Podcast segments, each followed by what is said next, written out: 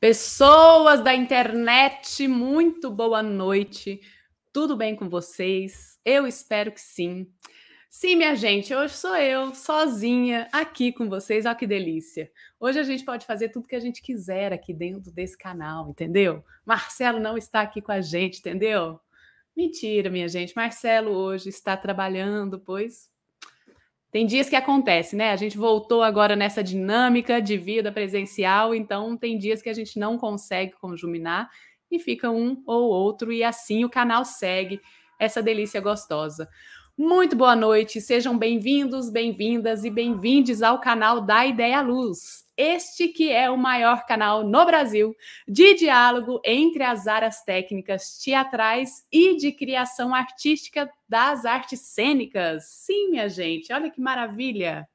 Eu sou Camila Thiago, sou iluminadora, falo diretamente de Uberlândia, Minas Gerais.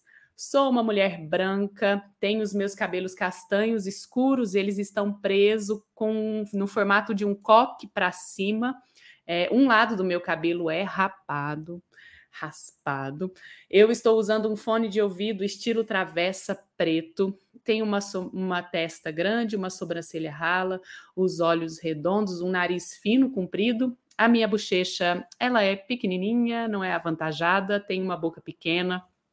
Eu estou usando uma camiseta preta Atrás de mim tem uma estante suspensa com alguns livros, e em um dos meus lados tem é, pendurado um quadro com a logo do Da Ideia Luz bordada maravilhosamente pela oficina Re. É, e é muito bom estar aqui com vocês mais um dia. Para vocês que estão assistindo no futuro, então, muito bom dia, boa tarde ou boa noite. É, Hoje, minha gente, como vocês sabem, toda terça-feira estamos aqui às 19 horas com conteúdo novo, inédito e de muita qualidade para vocês. E hoje nós temos um programa Criação.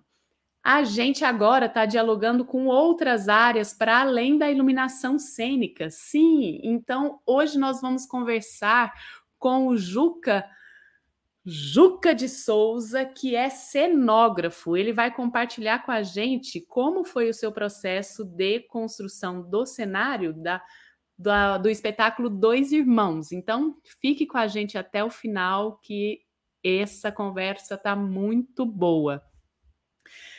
É... Seguinte, quer saber da nossa programação? É só seguir a gente nas redes sociais. Nós estamos no Instagram, no Facebook, e por lá a gente conta para vocês tudo o que acontece aqui no canal. Se vocês têm preferência por ouvir, é só procurar a gente na sua plataforma de podcast. Então, dá ideia à luz, escolher o programa e dá o play, porque nós estamos em todas as plataformas agregadoras de podcast também. Se vocês querem, este canal, minha gente, é um canal totalmente independente. Então, se vocês quiserem, puderem abraçar mais forte esse canal e contribuir com dinheiros, existem formas aqui para vocês fazerem isso. Sim, sim, sim, sim. Uma delas é o seguinte: aqui na conversa ao vivo, a gente tem um cifrão que tá ali, que é só você clicar é, o super chat. Você clica ali e tem o passo a passo para você fazer a sua contribuição. Se você está assistindo depois, no futuro, no gravado, tem o valeu. É só você clicar passo a passo, contribuição. Você pode ser um membro, uma membra do nosso canal. Aqui embaixo tem uma tagzinha falando seja membro. Clica ali, passo a passo, contribuição.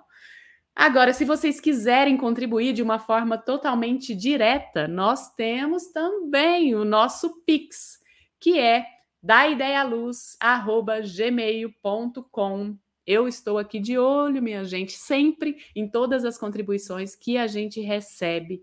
E saibam que essas contribuições, elas são usadas para poder continuar com o canal, porque hoje a gente consegue mensurar que existe uma despesa mensal para continuação e manutenção dele.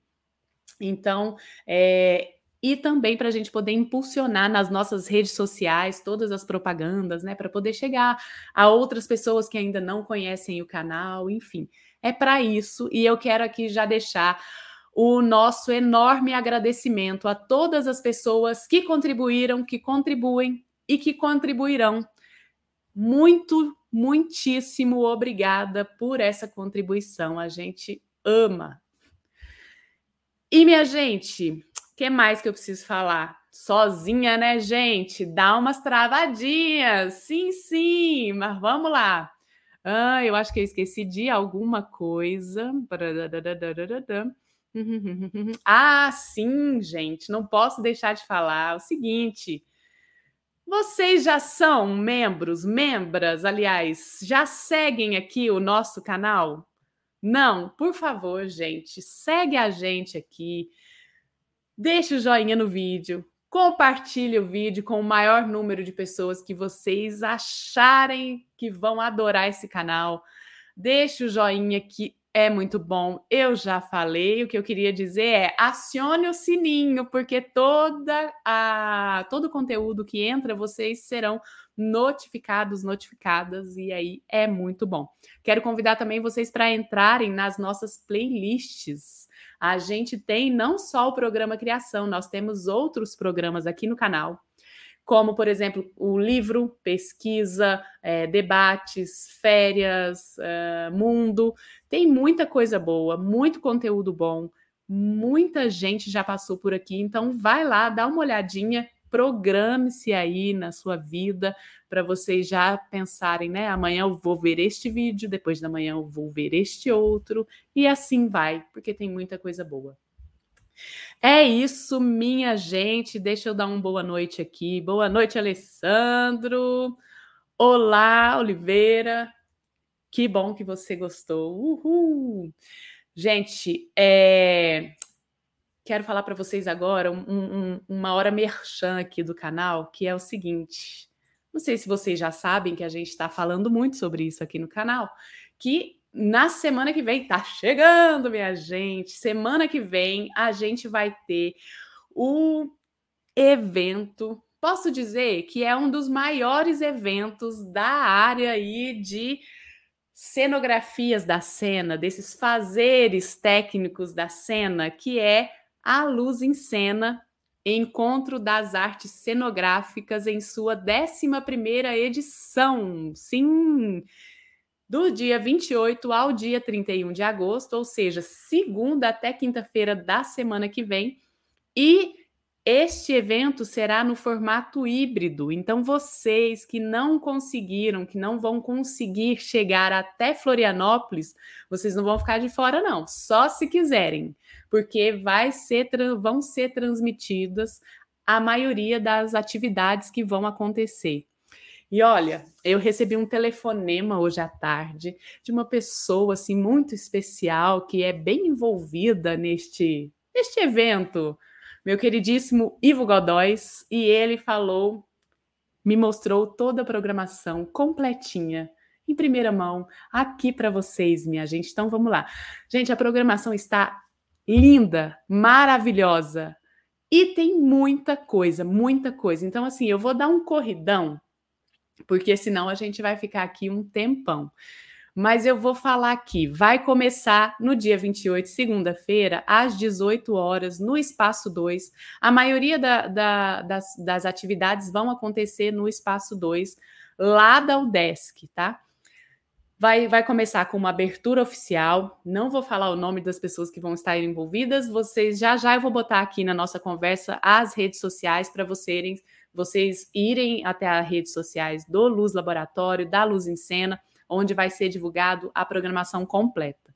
Então, seguinte, às 18 horas tem a abertura oficial, às 18h25 é, tem uma atividade cultural, às 18h50 é, vai ser transmitido um vídeo que é Tecnologias Cenográficas do Núcleo de Produção Cultural do CEARTE. Das 19 às 20 horas vai ter uma mesa sobre a revista Luz em Cena, as cinco edições do CIE de Pedagogias e Poéticas Cenográficas, que vão participar bastante pessoas. Das 20 a 21 horas, isso tudo só no dia 28, tá, gente?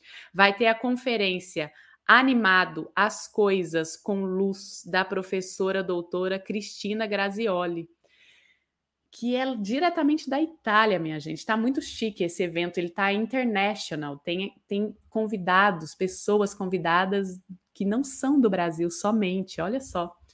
Então tá, beleza, encerramos aí. No dia 29, a gente, pela parte da manhã, a gente tem o Seminário de Pedagogias e Poéticas Cenográficas revista Luz em Cena, que sempre vai ser das 9 às 11 horas. Aí essas atividades do seminário vão acontecer no auditórios e nas salas lá do CEART, na UDESC, que é o Centro de Artes, que serão apresentações de trabalhos acadêmicos. No dia 29, terça-feira, das 11 ao meio-dia, tem o GT Poéticas Espaciais Visuais e Sonoras da Abrace, Estímulos e Pesquisas. Uh, seguimos aqui.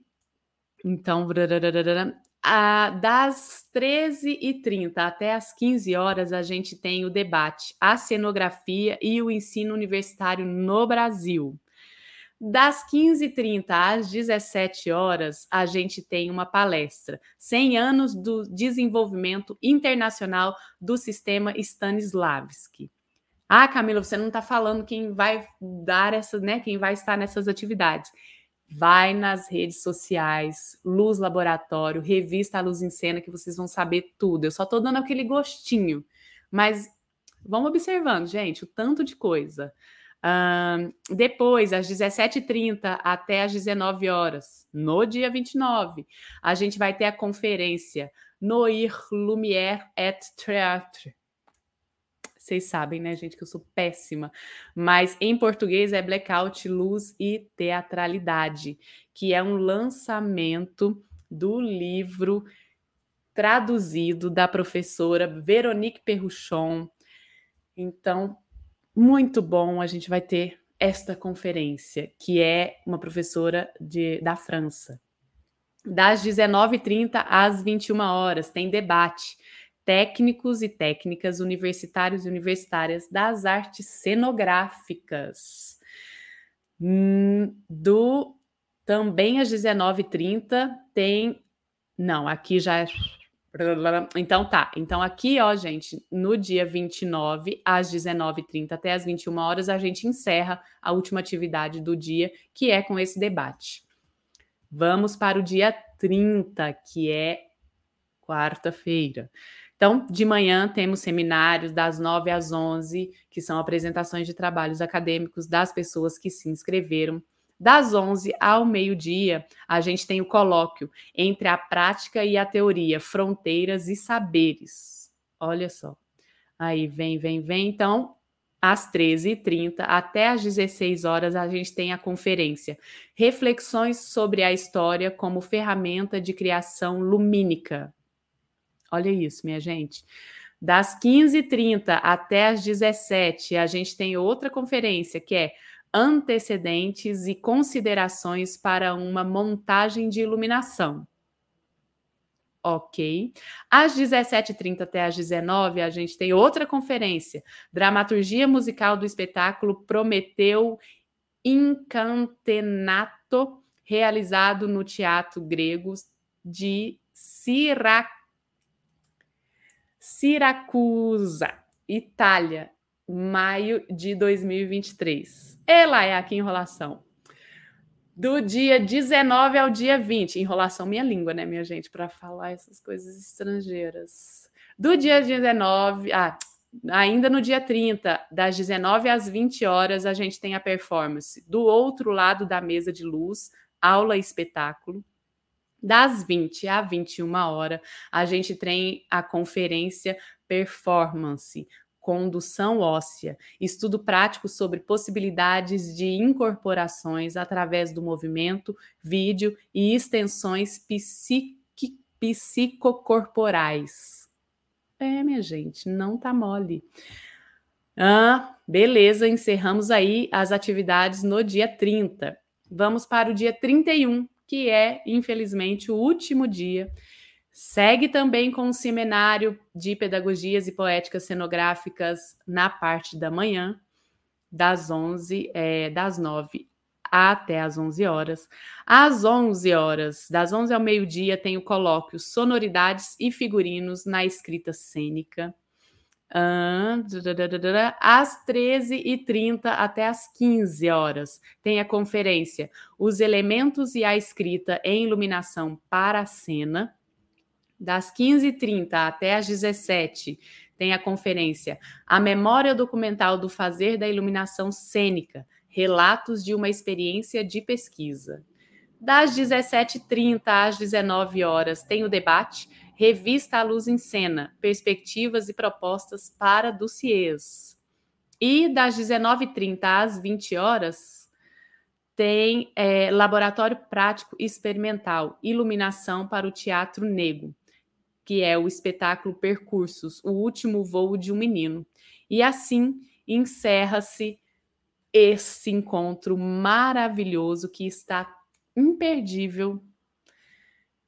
E, gente, só não vai acompanhar a maioria das atividades quem não quiser mesmo, porque tudo isso que eu falei, é, a parte da manhã, que é a parte da, do seminário, da apresentação do tra dos trabalhos, elas vão ser também no formato híbrido, mas não vai ser transmitido. O que, que isso quer dizer? Que quem se inscreveu vai entrar numa sala para participar e tudo mais. Quem não se inscreveu, se quiser participar nessa sala como ouvinte, dá para né, participar.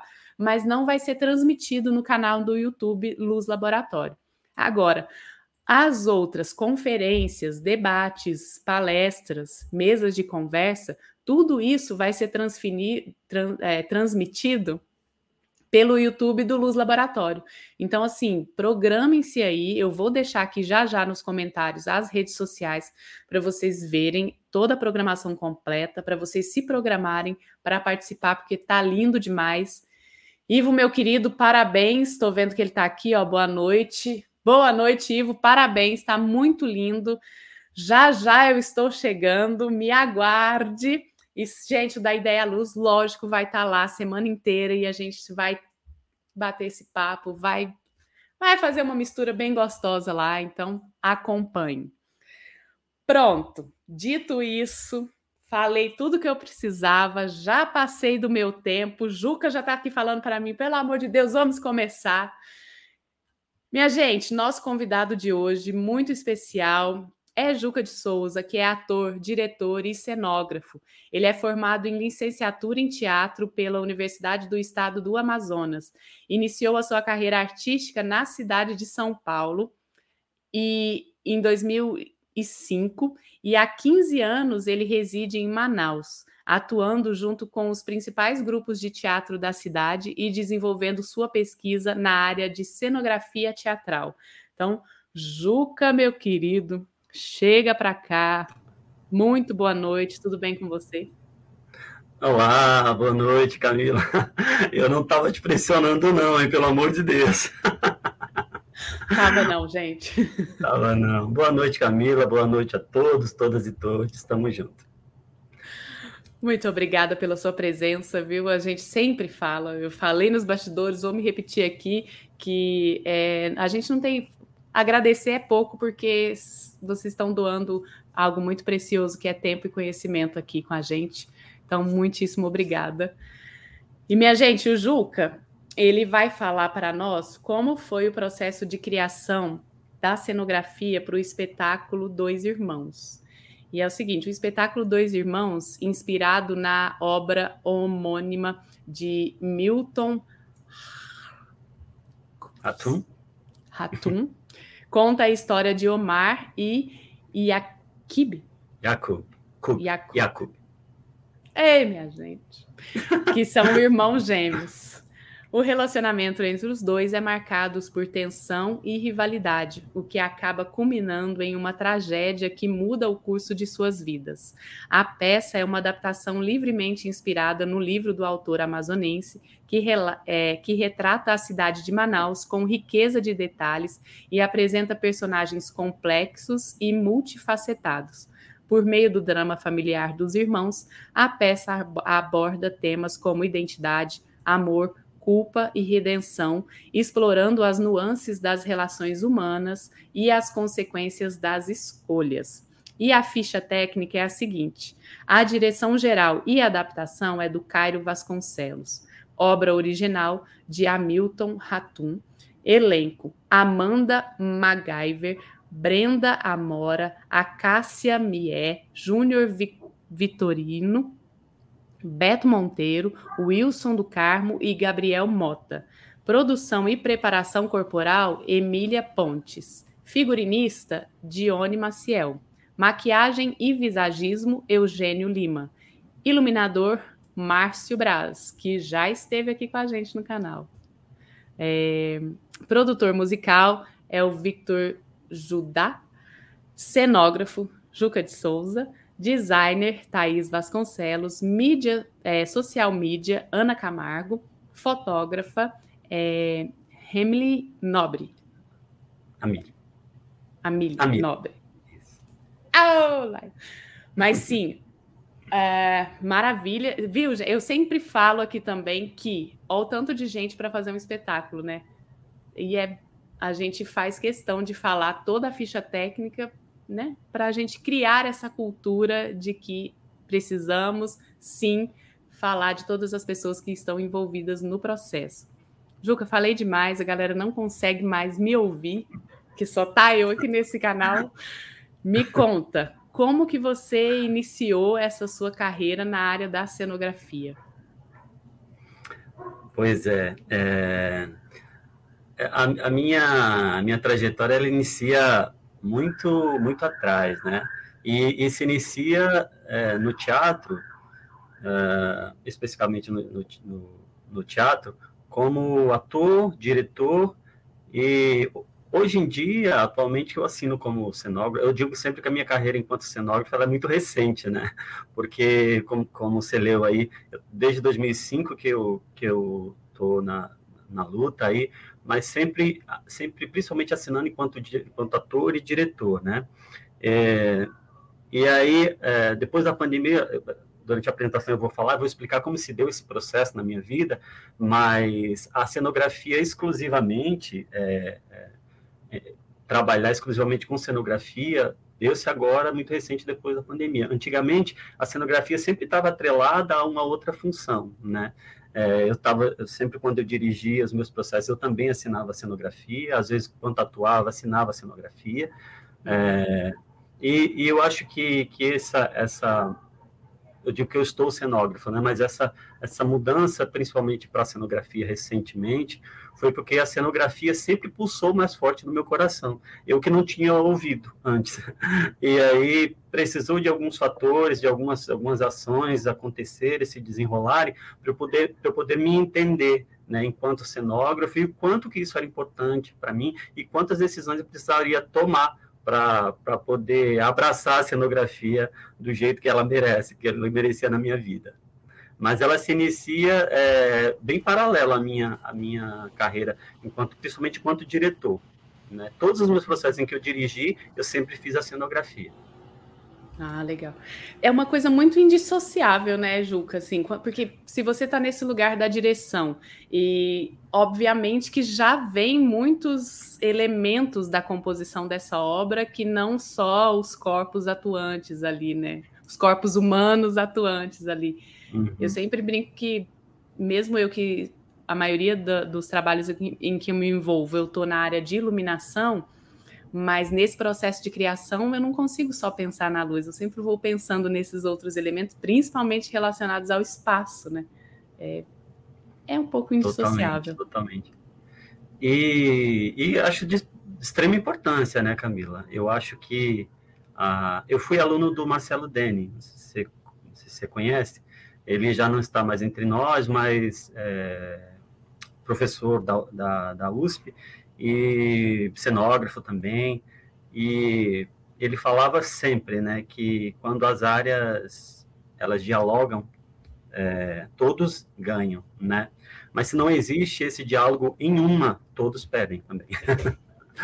Porque oh. é uma arte totalmente coletiva, né? Teatro é isso, então a gente precisa precisa precisa conversar com, com um colega, precisa, por muitas vezes precisa é, apontar, claro que de forma sempre respeitosa, mas apontar certas questões, porque é isso, né? Trabalhar junto, né? O que é uma cenografia sem uma boa iluminação, né?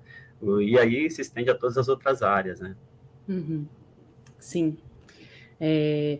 Ô, Juca, e eu vi que a sua formação foi licenciatura aí em Manaus mesmo. Sim, aqui em Manaus. E quando, porque eu vi que você é de São Paulo, mas toda a sua carreira artística foi em Manaus ou você teve alguma experiência lá em São Paulo ainda? É, eu comecei em São Paulo, né? É, eu digo sempre que a cenografia é um resgate da, lá da, da, do, do, artista que eu era na infância, né? Porque, na verdade, o primeiro curso que eu fiz na minha vida foi de pintura, pintura em pano de prato, olha que maravilha. Uhum. Mas é, é louco, porque até hoje, quando eu pego uma produção grande, um negócio. Aquele, aquela, aquele garoto que fazia o degradê com a tinta de tecido, ele ainda fala, ele ainda, ele ainda dialoga com o que eu faço hoje, sabe? Por isso que eu digo que por muito tempo eu não ouvi isso. É, é, eu sempre estava sempre tava muito ligado a essa a, ligado às artes visuais, ligado às texturas, ligado às cores, né? É isso. Sim. Maravilha. Bom, Juca, eu sei que você preparou uma apresentação maravilhosa para a gente. Podemos compartilhar? Ah, eu preparei, eu preparei para não me perder, porque eu sou uma pessoa que a atenção vai para o infinito. Então, se eu me perder, Camila, me, me pega de volta, tá bom? Eu te puxo. Gente, adoro tá essas pessoas. Olha, olha que lindo. Eu, agora é comigo aqui, né? Tá. É. Vamos lá. Bom, é, eu já acho que já falei um pouquinho sobre quem sou eu, né? É, e um pouco dessa minha trajetória é, artística. É, atualmente, só para a gente contextualizar, atualmente eu moro em Manaus, no estado do Amazonas. Ah, sou ator, diretor e cenógrafo, muito mais cenógrafo ultimamente. Depois a gente vai falar um pouquinho sobre isso, sobre esse entendimento. Ah, sou formado em teatro pela UEA, Universidade do Estado do Amazonas. E é isso. O resto a gente vai falando por aqui. Deixa eu passar aqui. Ah, eu coloco sempre ah, essas, essas três linhas, né? De ator, diretor e sonógrafo, porque, como, como você mesmo falou, Camila, é, tem coisas que são indissociáveis, né? E a gente. E hoje eu percebo quanto que isso influencia positivamente na minha, na, no meu fazer artístico, né? Na, no meu fazer cenográfico. Uh, quanto que o ator colabora, né? Quando eu vou fazer uma cenografia, eu tenho que pensar na saída da coxia, eu tenho que pensar no, nos vazamentos, eu tenho que, porque eu já estive lá, né? porque é, enquanto até mesmo quanto diretor, quantas vezes enquanto cenógrafo mesmo eu vou e bato um papo com o diretor, né? Porque a minha visão de diretor também às vezes pode colaborar com isso. Então, não é porque hoje em dia eu não estou mais atuando e dirigindo que que que isso não existe mais, né? Pelo contrário, isso existe também, isso existe colaborando com, com o fazer é, é, cenográfico, né? Com a minha função enquanto cenógrafo. Sim, com certeza. É, como eu te falei, né? Você também tinha, tinha perguntado onde iniciou, iniciou em São Paulo. Na verdade, como eu te falei, iniciou quando eu era criança fazendo pinturinha, né? Pintura, pintura em tecido, pintura em tela, óleo sobre tela. Até hoje na casa dos meus pais lá em São Paulo tem ah, quadros e que hoje em dia não dá mais tempo porque precisa focar, senão não... senão você acaba não fazendo nada. Mas é, iniciou muito aí. Depois eu fui eu fui a, a, conhecendo outras áreas, né? a, uma, uma área que eu conheci desde muito cedo foi música, né? Meu pai, eu sou de eu sou filho de um pernambucano com uma, uma lagoana. Então meu pai é repentista, meu pai é Olha. viola, faz improviso. Então eu cansei de acordar e dormir com meu pai cantando e tocando em casa, sabe? Eu acho Uau. por isso que meu, a minha pesquisa principal é teatro musical, né? Na, a, a minha pesquisa inclusive de finalização de curso, né? foi em teatro musical brasileiro, que foi o que eu mais dirigi o que eu mais atuei, né? Uhum. Ah, por que eu estou te falando isso? Ah, porque então, é, porque onde eu comecei, essa primeira, essa primeira influência, né, musical que, que eu tive em casa, É, eu sou muito grato porque foi eu fui muito alimentado, sabe? Eu sou eu sou eu vim de periferia, né? Sempre estudei em escola pública, não, nunca tive muito acesso enquanto jovem, enquanto criança, a, a, a cursos, a, mas o que eu podia, o que os meus pais podiam fazer, eles alimentavam isso. Então, eu sempre digo que eu sou muito grato porque na, ali no, no, no, no, que dava para fazer, eu nunca fui podado para fazer, né? Isso uhum. é muito importante, né? Muito importante, e, enquanto professor também, né? Hoje em dia eu vejo quanto isso é importante e o quanto eu tento proporcionar isso também, que é de é de uma de um, de um importante assim sem tamanho. Às vezes a gente não tem noção de o quanto que isso significa, o acesso à arte, à criança, ao adolescente, né? Porque o que a gente não pode negar nunca é o acesso. Se isso vai ser é, vai entrar na, na, na, vida da pessoa de forma profissional ou não, ou apenas como hobby, isso é outra questão, mas é, é, é muito importante dar esse acesso, né? Permitir esse acesso, né? Para que as pessoas escolham a partir das suas, das suas vivências, né? É, sabe que você mas falou aí, isso? É... Oi. Não, é, você falando isso me lembrou de uma coisa hoje que eu li uma frase que era assim: é, a arte existe porque a vida não basta, né? E eu fiquei pensando, é, e isso eu estava no centro e vendo um monte de gente correndo e andando e tal, e eu olhei para aquelas pessoas e falei assim, gente, quem já teve acesso, né? Quem já viu um bom espetáculo de teatro, um bom espetáculo de dança, Exatamente. um show bem, bem trabalhado na sua visualidade, né, na sua musicalidade, assim, quem já experienciou uma arte que tocou profundamente, assim. E infelizmente não são todas as pessoas, né? Então, isso que você não. diz de, da importância, principalmente da primeira infância, de ter acesso a isso é. Uhum. Ah, se o dia que a humanidade Total. entender, né, a é. gente começa a ser prioridade. É isso, com certeza, com certeza. Ou sobe de prioridade, né? Sobe, passa a ser uma prioridade, não só lá embaixo. Mas enfim. Com certeza. Mas seguimos acreditando, acredito muito nisso. E vamos fazendo, vamos mudando onde dá para mudar, né? Vamos exigindo o que dá para exigir, que um Sim. dia isso vai mudar. Vai. ah, então, ah, eu tive, eu tive essa, esse acesso e sou muito grato por isso. Ah, depois eu conheci, e aí eu tive essa, muita questão com a música. É, minha família é muito ligada à música também, me, por causa da igreja também. É, minha irmã, minhas duas irmãs cantam, meu cunhado toca, meu sobrinho toca bateria, então assim é um é, é todo mundo meio musical lá em casa, né? E e é isso aí não tem como não te influenciar, né? É, isso, isso você vai levando, e aí eu, eu fui para música também, e aí estudei um pouco de música, e aí é, com certeza isso foi também o que me, me despertou muito para o teatro musical, que foi onde eu atuei de forma mais efetiva. Na época da, do boom do teatro musical, da, da, volta do teatro musical em São Paulo, Rio de Janeiro, eu estava morando lá, né? Então eu vivenciei tudo aquilo, né? Então eu ia para os primeiros espetáculos grandes de teatro, de teatro musical, né? das franquias que vinham. Então isso, isso mexia muito comigo, né? E eu me alimentava muito daquilo. E com certeza foi por isso que eu também segui essa, essa, muito essa linguagem. Inclusive, a, todo o meu período de faculdade, essa foi sempre a minha pesquisa. Uma pesquisa, inclusive, que está disponível no final, eu, eu divulgo para a galera, tá? Sim. Que foi a minha pesquisa de, de TCC. Ah, aí eu coloquei algumas fotos aqui de algumas produções, né? Há muito tempo. A galera de 85 sofre, porque a gente tem muitos registros, né? Não é que nem hoje, com o smartphone na palma da mão, dá para fazer tudo. Aquela época não tinha isso, né? Então, é, eu não tenho muita coisa, né? Assim, de boa qualidade, assim, questões de imagem, mas eu consegui algumas aqui de entre essa época, 2005 e 2009, lá em São Paulo. E aí eu mudei para Manaus, por questões pessoais, eu, eu, eu tive que mudar para Manaus. E aí, chegando aqui em Manaus, a primeira coisa que eu fui procurar foi algum curso, né? Algum que para que eu mantivesse esse meu fazer artístico, né?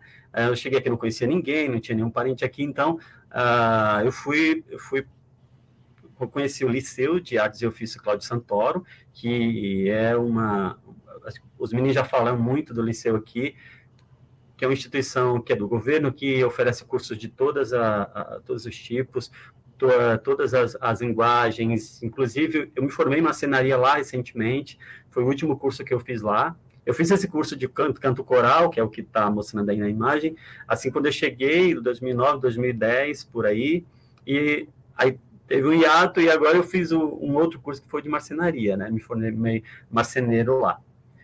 É, enfim, mas aí o teatro aqui ainda não tinha, eu ainda não tinha tinha tido muito acesso, né? Eu, eu era, essa época, quando eu mudei para Manaus, era uma época em que eu estava é, é, conhecendo os lugares, estava fazendo amigos, então, ainda atuante, atuante em teatro, ainda não. Mas aí eu fui para música, né? Fui para música, entrei no curso e fiquei, acho que, dois anos, dois, três anos no coral. E foi, e, e para mim já era uma já era uma área que eu estudava também em São Paulo, né? A música sempre teve muito presente. Então, e foi no canto coral, inclusive, que eu conheci os dois, três amigos que estão comigo até hoje, né? Porque era a galera também que fazia teatro musical que estava lá, porque naquela época não tinha curso específico para teatro musical, você não tinha um curso específico para para musicalidade, né? É, é, é, específica de musical ou de técnica vocal específica para musical. Então a galera ia muito para o canto lírico, né? Uhum. E aí uhum. onde eu conheci uma galera que até hoje é minha amiga, a gente trabalha junto. Que ótimo. Em 2013, em 2013 foi quando eu entrei na faculdade, né? E eu digo que esse foi o primeiro ponto que mudou assim na minha vida, porque até aí era tudo muito empírico, era tudo ah, bora na, na, bora fazer e bora ver o que que dá. E aí quando eu quando eu entrei na faculdade, né? Tudo mudou porque na eu, a primeira coisa que eu escolhi, licenciatura, né? Porque eu já tinha atuado, já, já tinha dirigido, então eu falei, ah, eu vou eu vou para ver o que que dá a licenciatura, vamos ver o que que dá essa sala de aula, né? Vamos vamos ver o que a gente encontra.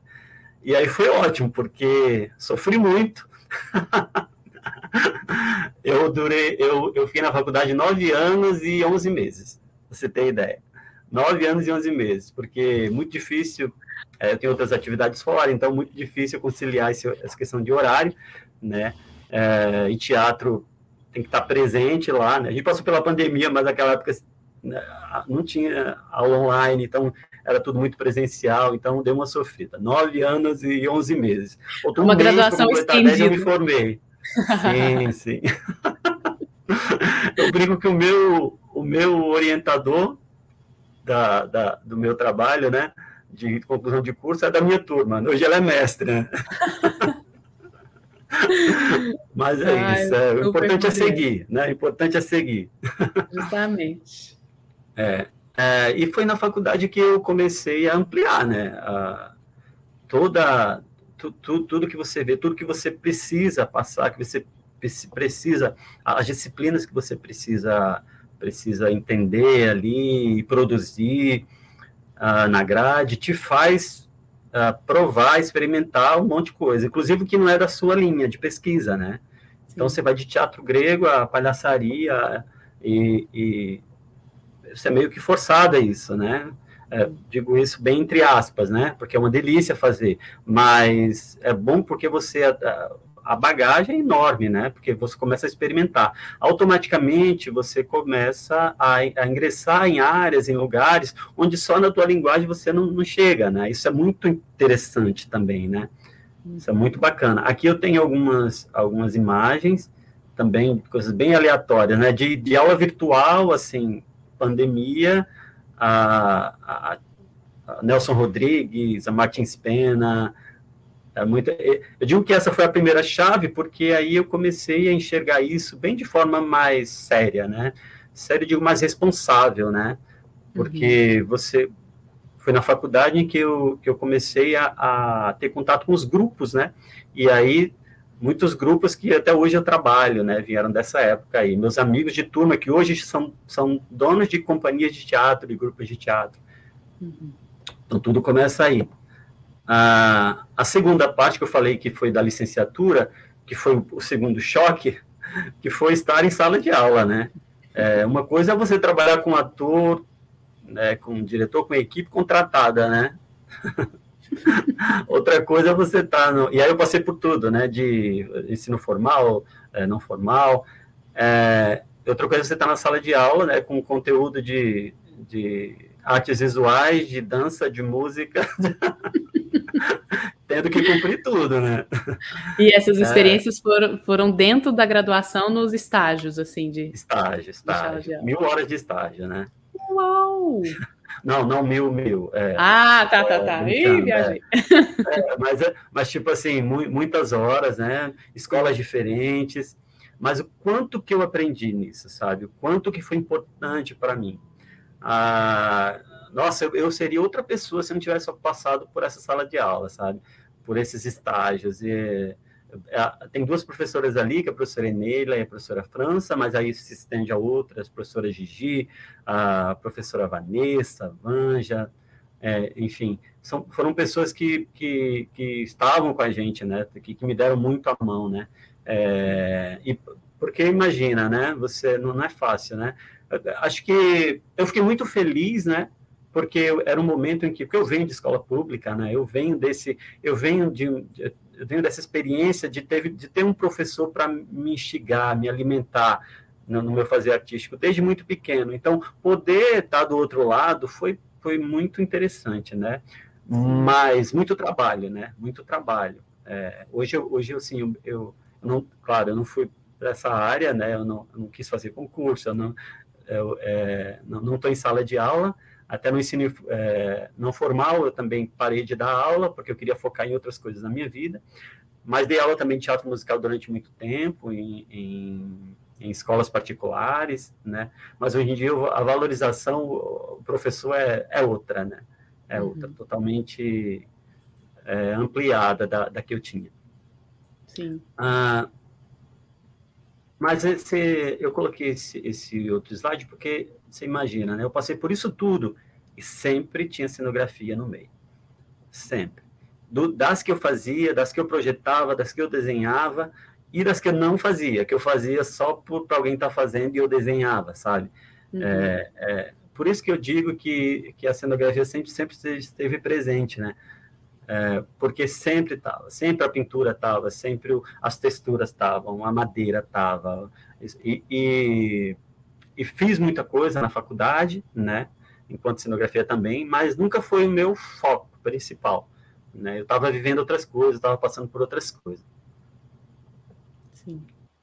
Um pouco do teatro musical, né, a minha pesquisa, como eu te falei, é em teatro musical brasileiro, né, hoje, atualmente, com o meu projeto da Atocenografia, que a galera já conhece.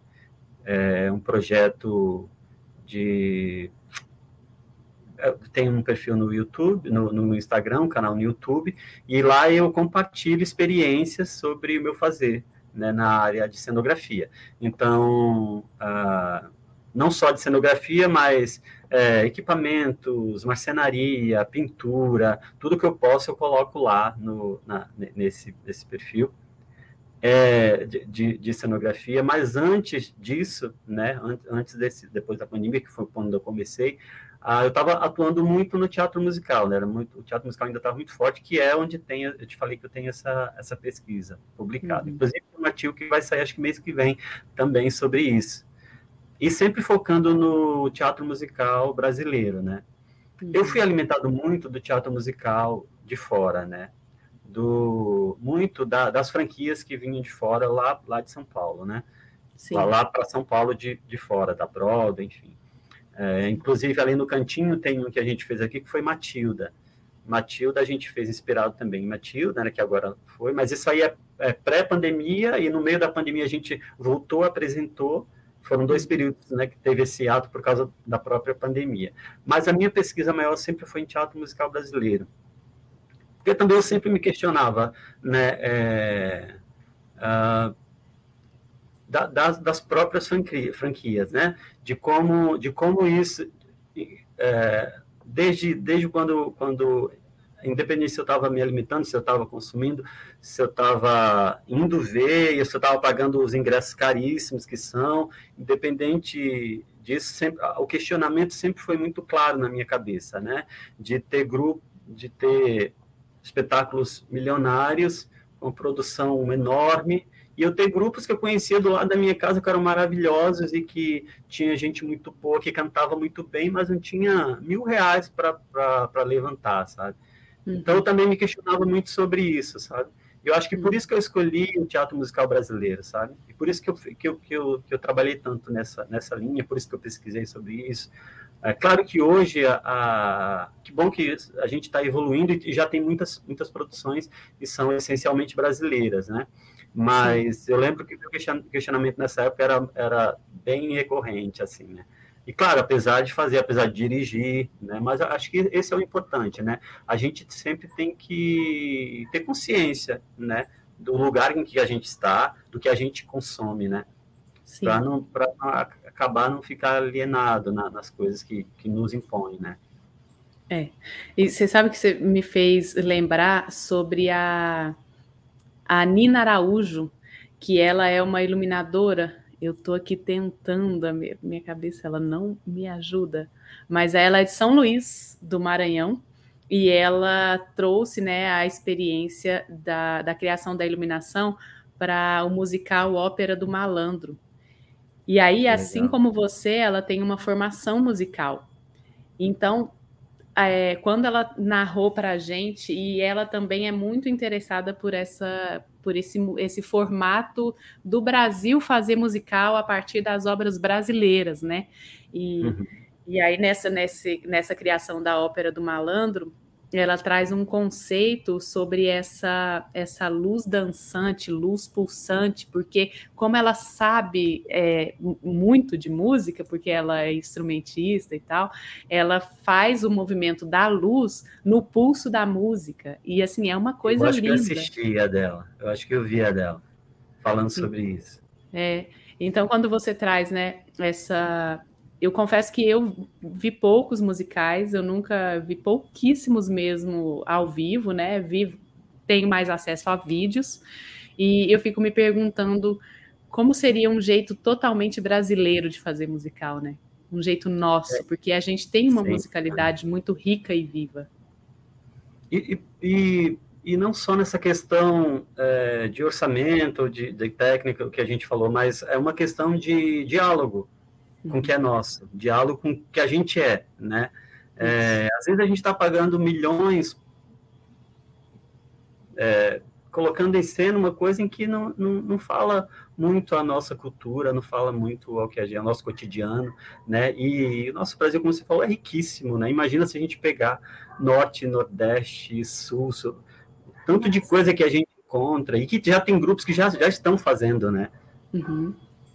Sim. Acho que com essa, com essa identidade totalmente nacional, né? Eu acho que ainda está no início. Mas uhum. estamos avançando. Mas prossiga, ah, Juca. É, aí a gente chega na pandemia, não tem como não falar, tá? Gente, eu estou fazendo esse, essa linha do tempo porque eu falei para Camila, ei, Camila, não vai dar certo eu ficar só aleatório, não, vou me perder, vamos fazer uma linha do tempo. É, porque também é, eu acho interessante, né? O que eu sou hoje, o que eu sou enquanto cenógrafo hoje, não, como a gente já falou, não se dissocia do que do que já foi, do que eu já vivi, das coisas que, que eu já, sabe, que eu tive contato. Então, é, é muito comum hoje em dia, na, quando alguém, meus amigos sempre falam, os mais próximos sempre falam, ah, eu vi, eu fui assistir tal coisa, eu sabia que você tinha sido cenógrafo. porque existe uma identidade, né? E eu, e eu busco essa identidade, sim. Eu acho, acho interessante, acho, acho necessária essa identidade enquanto, enquanto cenógrafo, né? É, por isso que, que eu estou passando por isso tudo, para a galera entender um pouquinho de onde eu vim, por que, que é, eu sou. É, galera, porque também você faz uma pesquisa, como eu falei, eu tenho pouco tempo só na cenografia, né? Faz uma pesquisa, você vai achar muita coisa que eu fiz enquanto ator, enquanto diretor, então pode dar um bug aí. Mas, o, mas a, a gente chega aqui na, nesse período de pandemia, onde eu estava muito atuante ainda, enquanto direção, enquanto atuação, não tanto, mas estava dirigindo muito, né? E o que foi a pandemia, né? Que que que que, que, que horror, que que época difícil para tanta gente, né? Sim. Ah, a pandemia me trouxe algumas coisas. Ah, uma delas foi crise de ansiedade terríveis que eu tive que me entender. E tirando todo o horror da pandemia, eu estou em Manaus, né? Eu moro em Manaus e estava aqui em Manaus. Vocês, vocês a galera do resto do Brasil sabe o que foi a pandemia, principalmente aqui em Manaus, né? Sim. Então, foi muito difícil para todo mundo, né? Mas aqui a gente tinha contato diário com certas coisas, assim, que melhor não, não, não chegar muito a fundo, mas é um tempo muito difícil.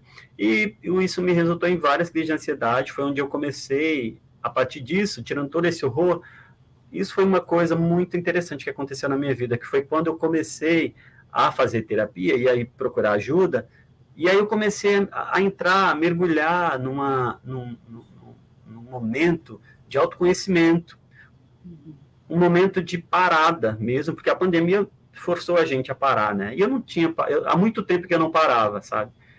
E aí isso isso foi muito interessante para mim, porque foi parando que eu comecei a, a me revisitar em algumas coisas, sabe? Uh, uma delas foi que eu, eu, quando parou que ninguém estava fazendo nada, estava em casa trancado, e aí eu resolvi, eu tinha um HD externo que tinha tudo que eu, que eu registrava eu jogava lá. E eu nunca tinha parado para ver esse HD. Mas, tipo assim, muita coisa, muita coisa. E aí, na pandemia, eu, eu, eu, eu, eu tive uma ideia. Falei, já sei, eu vou ocupar meu tempo organizando meu HD. E aí, eu comecei a criar várias pastinhas. Já viu que eu sou bem metódico. Organizo várias pastinhas. e aí, eu comecei a destrinchar tudo que tinha nesse HD e tudo que eu tinha vivido, e tudo que eu tinha registrado. E, e cara, foi, foi sensacional, assim, sabe? Claro, me levou a muitos estados também, né? Porque Sim. você revisitar tantos anos, assim, mas foi muito bom, porque foi organizando aquilo que eu também pude validar o que eu tinha feito, né? Porque era uma coisa também que eu não fazia que era dar importância certa para as coisas que tinham importância, que eu não fazia, né? E aí eu acho que por isso também que eu fui acumulando tanta coisa. A pandemia foi o, sabe, estopim para poder explodir tudo aquilo que estava e eu poder me reconectar comigo. E aí organizei todas as minhas pastas, aí beleza, tudo organizado, meses, né? tanta foto, tanto arquivo, tanta coisa.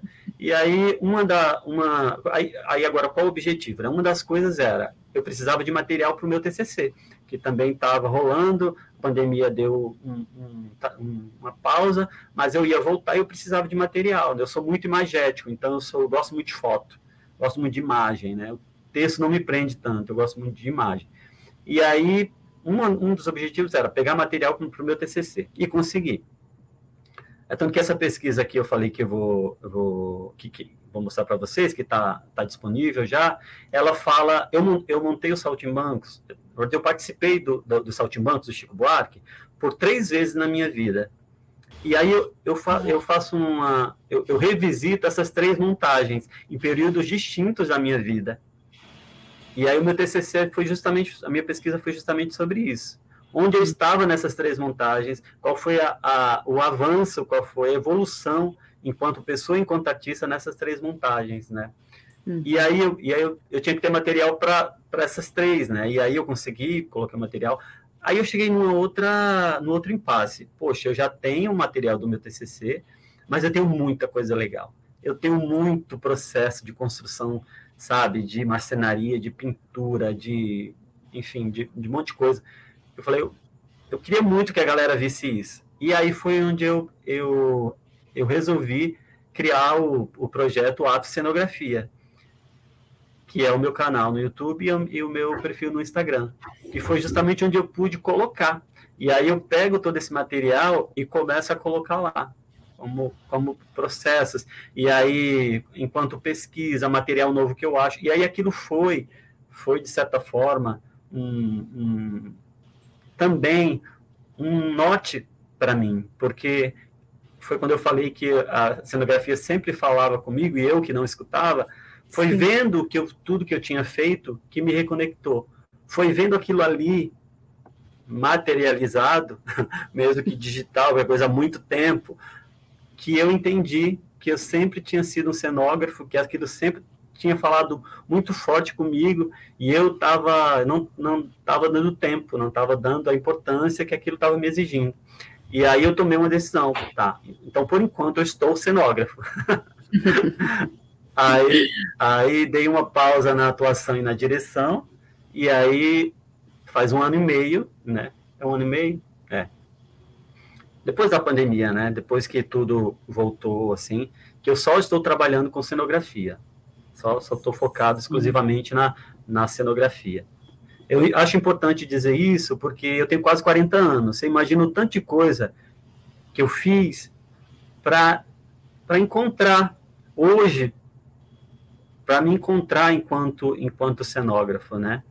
E, e eu sempre digo que uh, eu, eu, eu, não, hoje em dia, é fazer, montar uma cenografia, projetar uma cenografia, é, me realiza de uma tal forma que quando a, quando a minha peça cenográfica, eu digo minha, por favor, não me entendam mal, assim, porque as peças que eu construí, que eu projetei, quando o ator está tocando em cena aquele objeto que eu fiz, eu tô com ele, sem sombra de dúvidas, eu tô lá presente, sabe?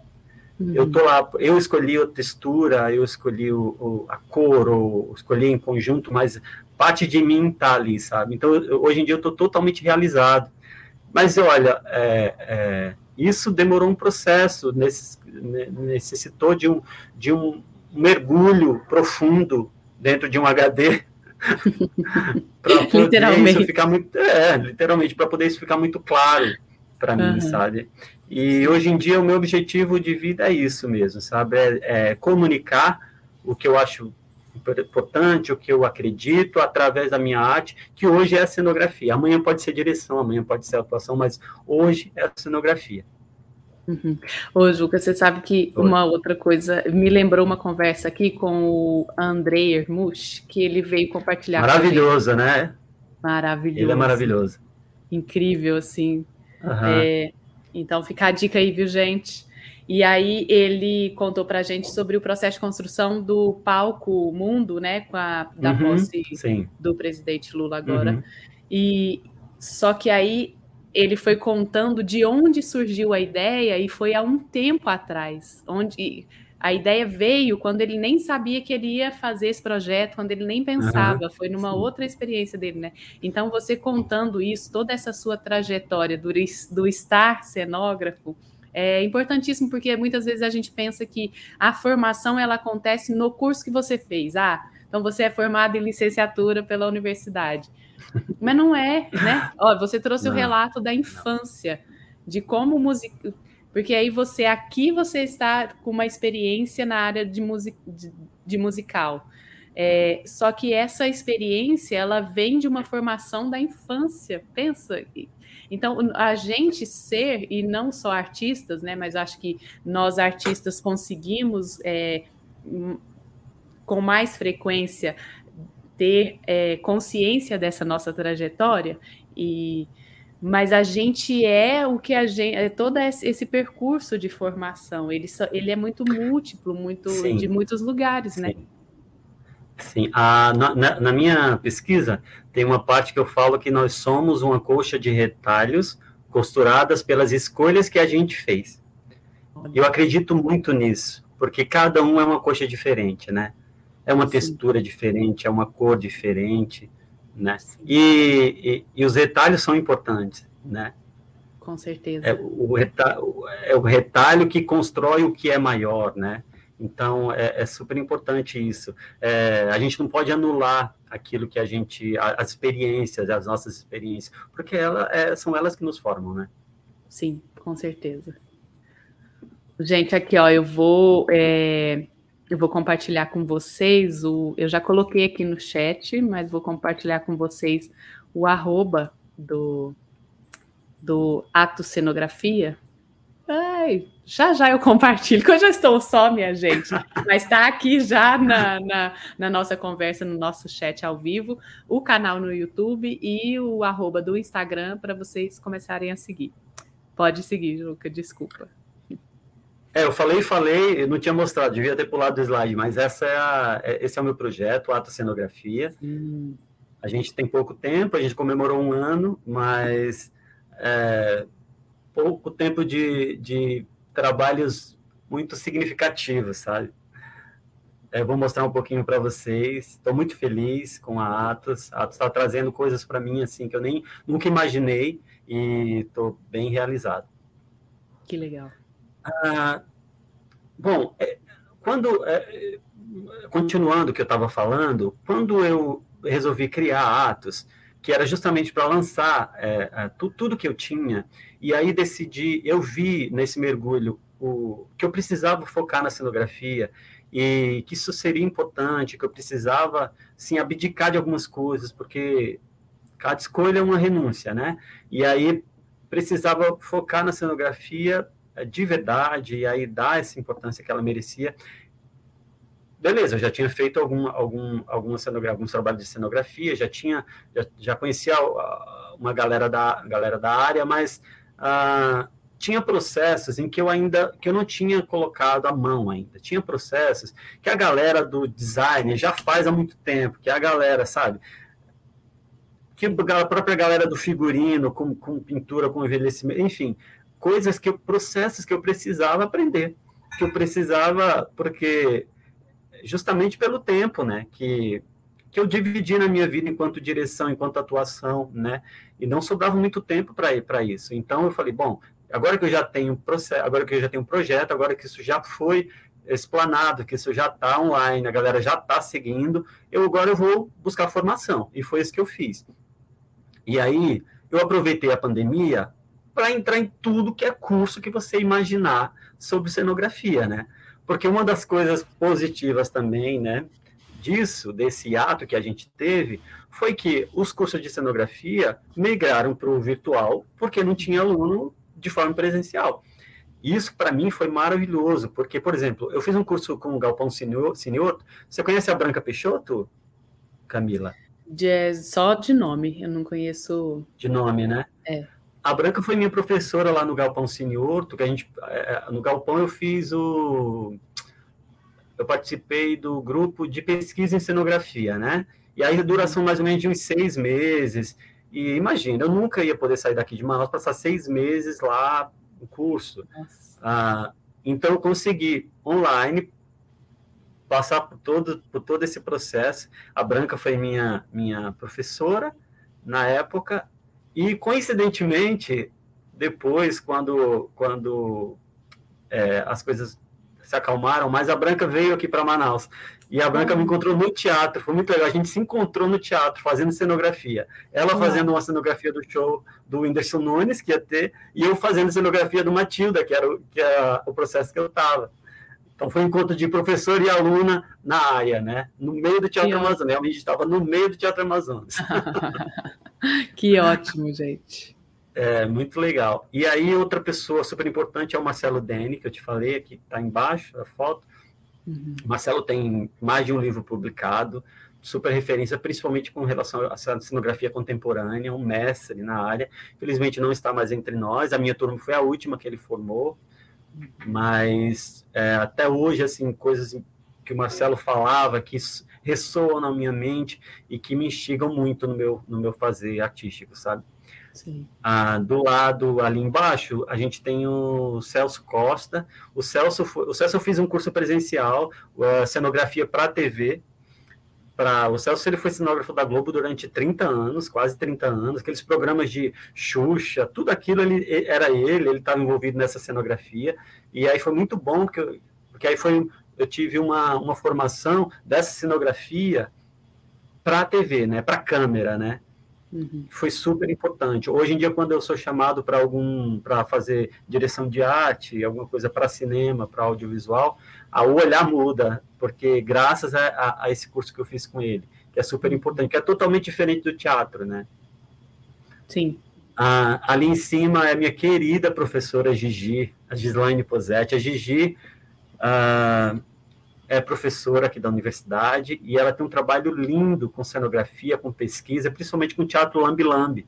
Então, uhum. a Gigi é muito importante para mim porque foi a Gigi que me levou para a CTP, num projeto que ela tinha lá, e eu não conhecia a Central Técnica de Produção aqui de Manaus, a CTP. Os meninos já, já falaram outras vezes aqui, é, mas é um, é um espaço aqui do, do, do governo, do Estado, que on, on, onde fazem, onde são construídas todas as cenografias de, dos eventos mais importantes da cidade, né, daqui do estado. E na nossa área, no, que são é, é, apresentados no Teatro Amazonas, a gente tem a ópera, que é o Festival de Ópera, e Sim. o Natal, o Concerto de Natal, que são duas produções muito grandes. Então, é lá na CTP que é construído, que, que, tem as áreas muito divididas, é uma fábrica, assim, sabe? É fenomenal. E eu não conhecia, então foi a Gigi que me levou lá.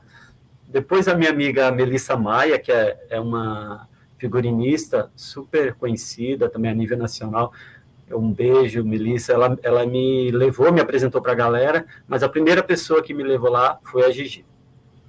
E eu achei, é, falo isso porque é muito importante, porque, imagina, estava aqui do lado de casa e eu não conhecia, né? Não uhum. conhecia essa central técnica de produção real, assim, sabe? Uhum. Mas hoje em dia é, me acolheram assim, a Ciene, que está à frente lá, pessoa maravilhosa, sempre é muito aberta a diálogo, a, a, quando precisa de alguma coisa, socorro, Ciene, onde eu arranjo um candelabro. maravilhosa. Ah, Mas é muito importante, né? Porque eu fico pensando aqui, é, algumas vezes, mesmo trabalhando com iluminação, eu também sou, me considero atriz, palhaça e iluminadora. Hoje eu falo com muita certeza que eu consigo estar nesses três lugares. E, mas acaba que a gente sempre faz um pouco de tudo, né? Vai, corre atrás da produção de cenografia, e é muito difícil a gente achar um serralheiro, um marceneiro que consiga entender é, aquele detalhe, né? Aquela, aquele cuidado. Eu, eu moro no interior Tem um de Minas olhar Gerais. cênico, né? É, que é totalmente diferente, né? Imagina é. ter um centro é, como esse. Maravilhoso. É. E, e, a galera lá é fenomenal, assim, sabe? Manjam demais, assim, né? Há muito tempo fazendo também. Muito uma galera também que é daqui de Manaus, de Manaus mas tem uma galera também de Parintins, que também uhum. trabalha aqui que também estão muito acostumados com, com, com, essa, com essa feitura do, de alegorias e de carros Sim. e de, sabe, desse, desse fazer, assim. Aprendi muito lá com eles, até hoje. Que ótimo. Do lado ali, eu, eu coloquei o Rogério Falcão, que é um cenógrafo. O Rogério, ele, ele é quase que exclusivo de musical, assim, ele, ele faz muito musical. Então, é, os principais musicais, assim, é, o Rogério sempre estava à frente da cenografia. Também fiz curso com ele, consegui fazer, aprendi muita coisa. Até hoje, quando eu vou para São Paulo, eu Rogério, o que está fazendo aí? Qual é a cenografia que está fazendo? Às vezes eu descubro que ele está no, no, musical que eu vi, é bem, bem interessante, assim, super aberto também. Embaixo é, tem os meus professores de marcenaria, que são, que fizeram, assim, total diferença na minha vida, que foi quando eu me formei mesmo marceneiro, que foi para entender isso, é, entender e poder colocar em prática, né, na minha casa, na minha oficina, coisas pequenas que eu amplio e levo para o palco, sabe? Uhum. Porque é, é, é, acho super importante isso, você ter, o mesmo que, sei lá, onde, onde, onde for ali na sua casa, dois, três metros quadrados de área para você se experimentar, de área para você colocar a mão na massa e pintar e sujar a mão e, e, testar textura e testar. Aqui a minha a minha minha oficina, meu ateliê, já a minha garagem tem dois e meio por cinco. Você imagina, dois e meio por cinco não é nada. Sim. Mas tudo que eu fiz até hoje eu faço aqui. Olha. Dando um jeito, elevando coisa, mas é isso. A gente a gente não pode se prender a, algum, a alguns obstáculos que, né, que, que a gente tem, né? porque senão a, a, você acaba não desenvolvendo, às vezes, uma, um, um super talento que você tem ali para pintura ou para a própria marcenaria, porque você não, sei lá, não tem espaço não tem material. É, eu sou eu, eu venho de um, de um início onde não tinha grana nenhuma, sabe? Faculdade mesmo não tinha grana zero, zero, zero, sabe? A grana que a gente tinha era para para ir para a faculdade para comer, né? Então era, era usando, eu vou mostrar alguns exemplos aqui que eu usei muito na faculdade, sabe? Então uhum. tem que tem que sempre é, pensar além dessas limitações e vai dar certo. é isso aí. Aqui na CTP eu já falei, não vou me estender muito aqui, só quero pontuar esse casal que está ali do, do canto direito superior ali, que é o Alice e a Georgia.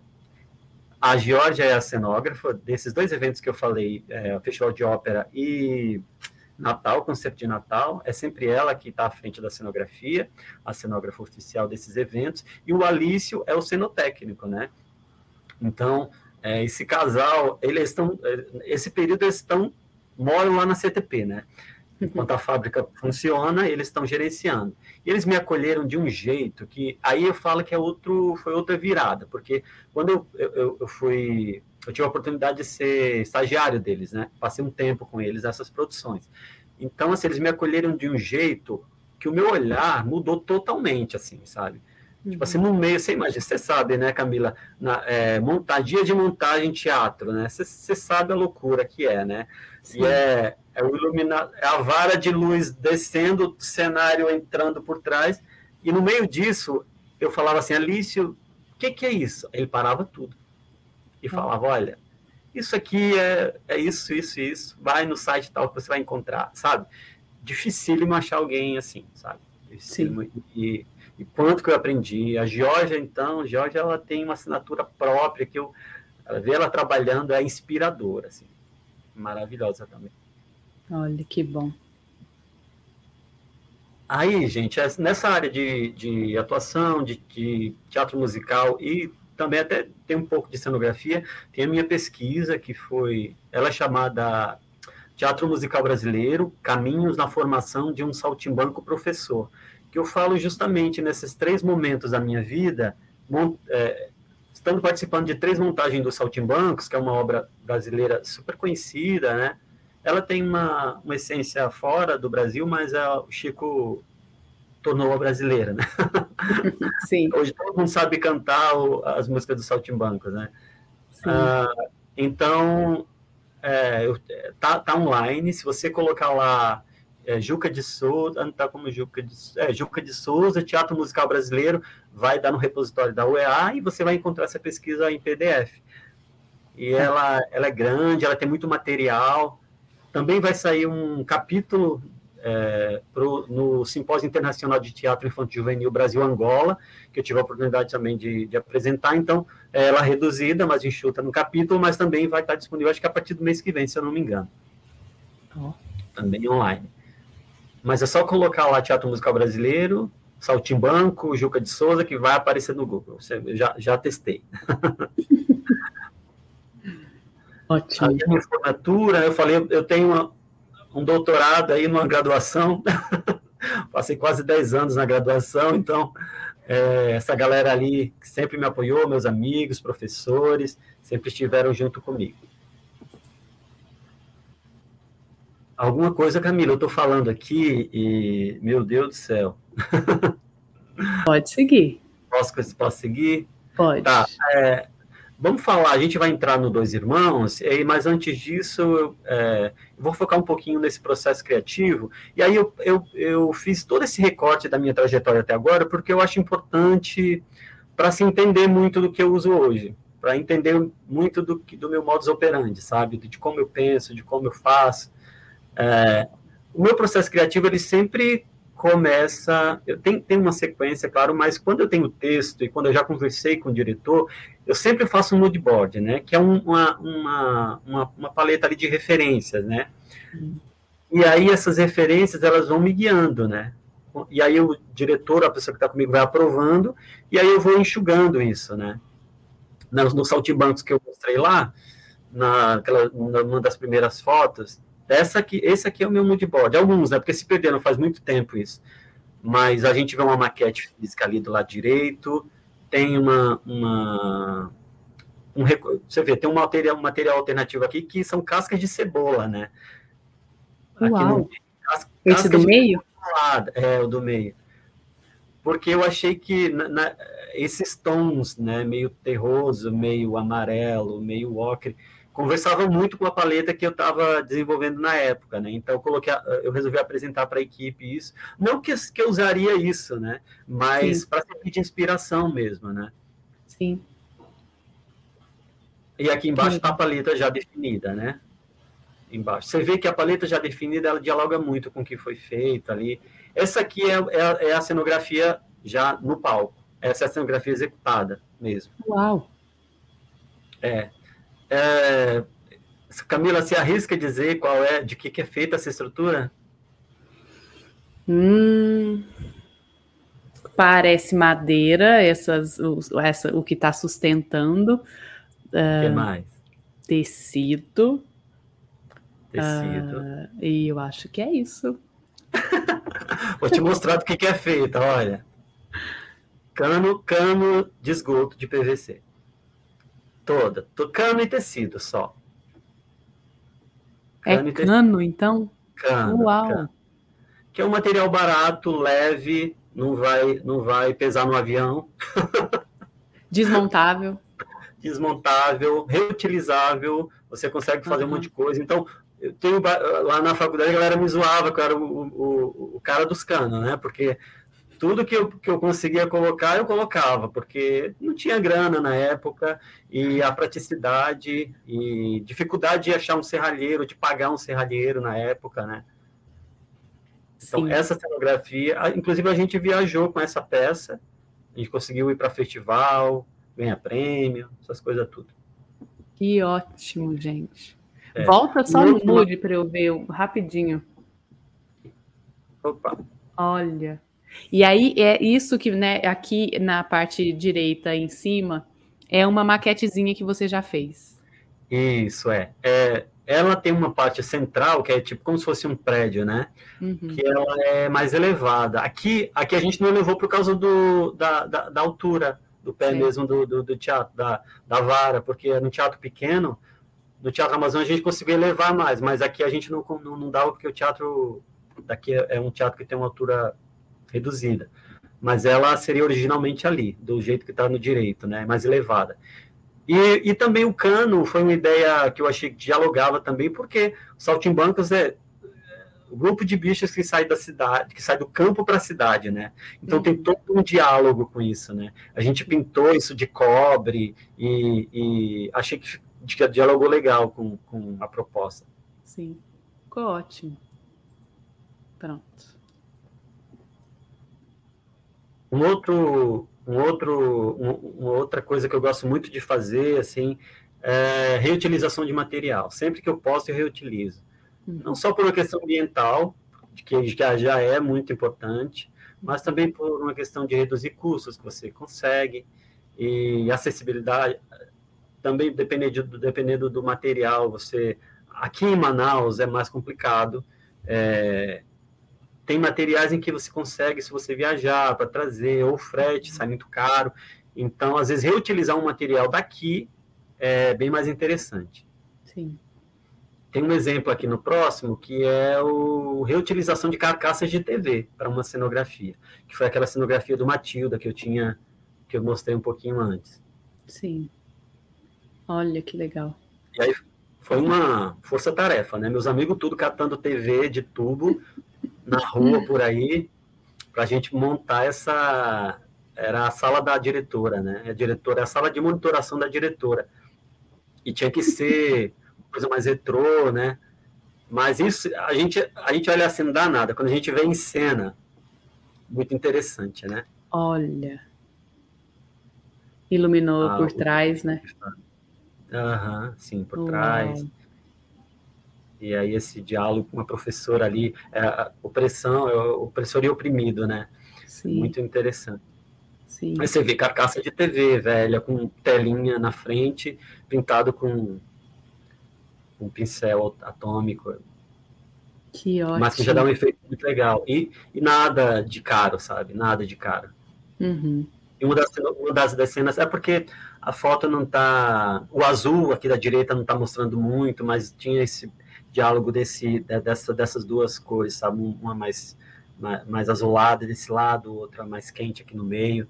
E uma das cenas mais que eu mais recebi elogio foi essa, imagina, feita com carcaça de TV, já achada aí no, jogada na rua, né? Mas isso é que eu digo, assim, ah, você não precisa, às vezes uma boa ideia, ela não precisa de um grande orçamento, sabe? Uhum. Se você trabalhar essa criatividade, trabalhar essa reutilização, é, se alimentar de muita coisa também. Teu repertório vai crescendo e aí você vai achando possibilidades. Sim, sim. Bora para dois irmãos. Chegamos. Bora. Ah, Dois Irmãos foi um, uma, um projeto pensado há muito tempo.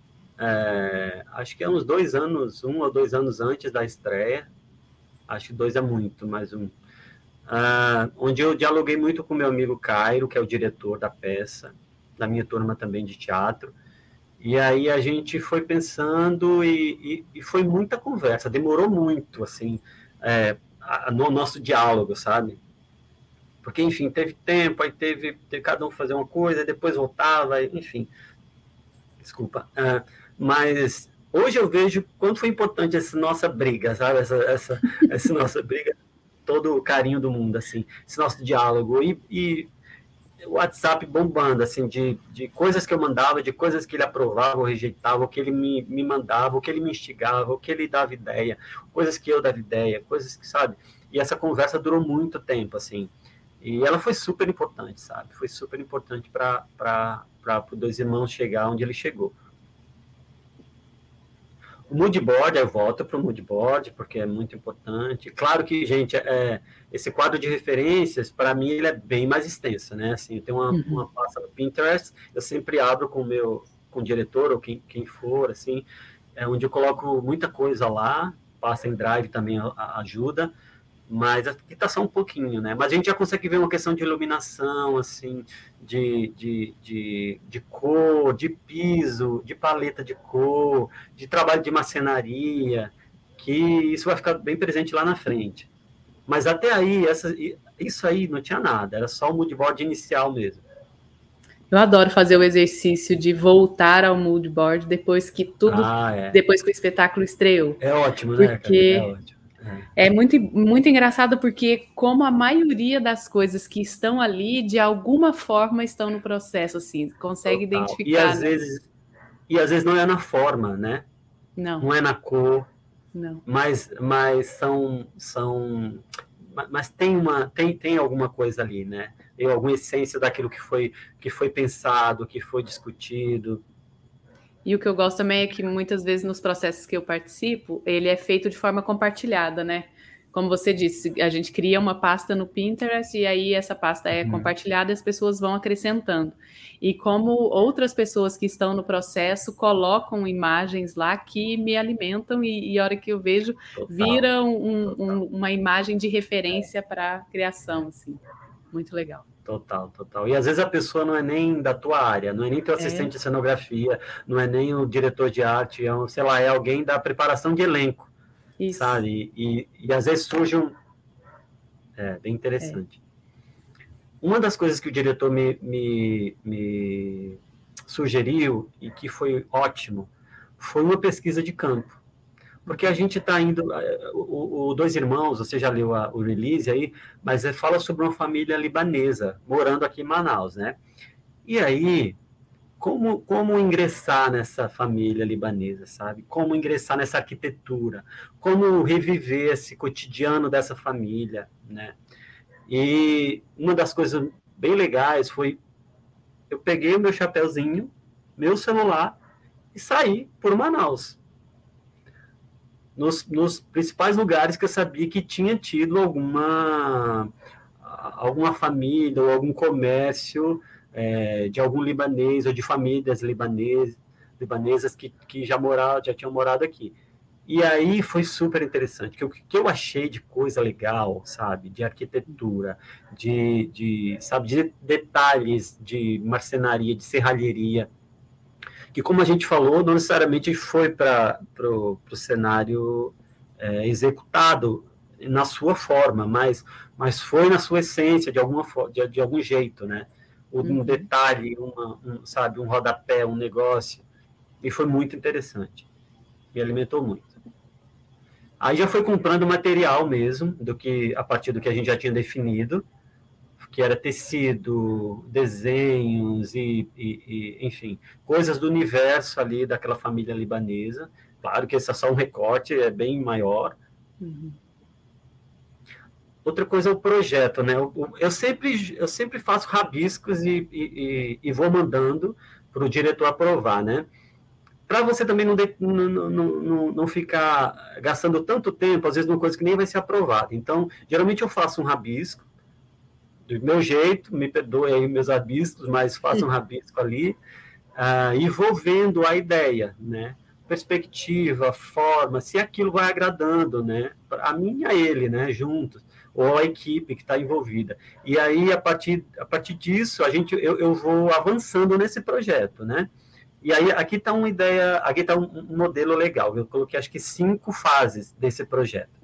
Primeiro é o primeiro rabisco quando a gente definiu a angulação, quando a gente viu a. Porque o teatro que a gente apresentou é o teatro lá do Buia, do Tércio. Você lembra do, do Tércio, né? Sim. Eu teve aqui com vocês, ele já falou desse espaço, um, um querido. Sim. E lá é pequeno. E a plateia fica a menos de um metro do, do palco.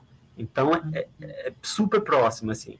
Então, uma das ideias foi, junto com o diretor, foi pensar que essa plateia, esse espectador, estava dentro da sala da família. Uhum. A gente resolveu aproveitar essa proximidade. Então, é, você estava sentado na primeira fileira, você estava praticamente com o pé no, no, no piso do, do, do, do, cenário.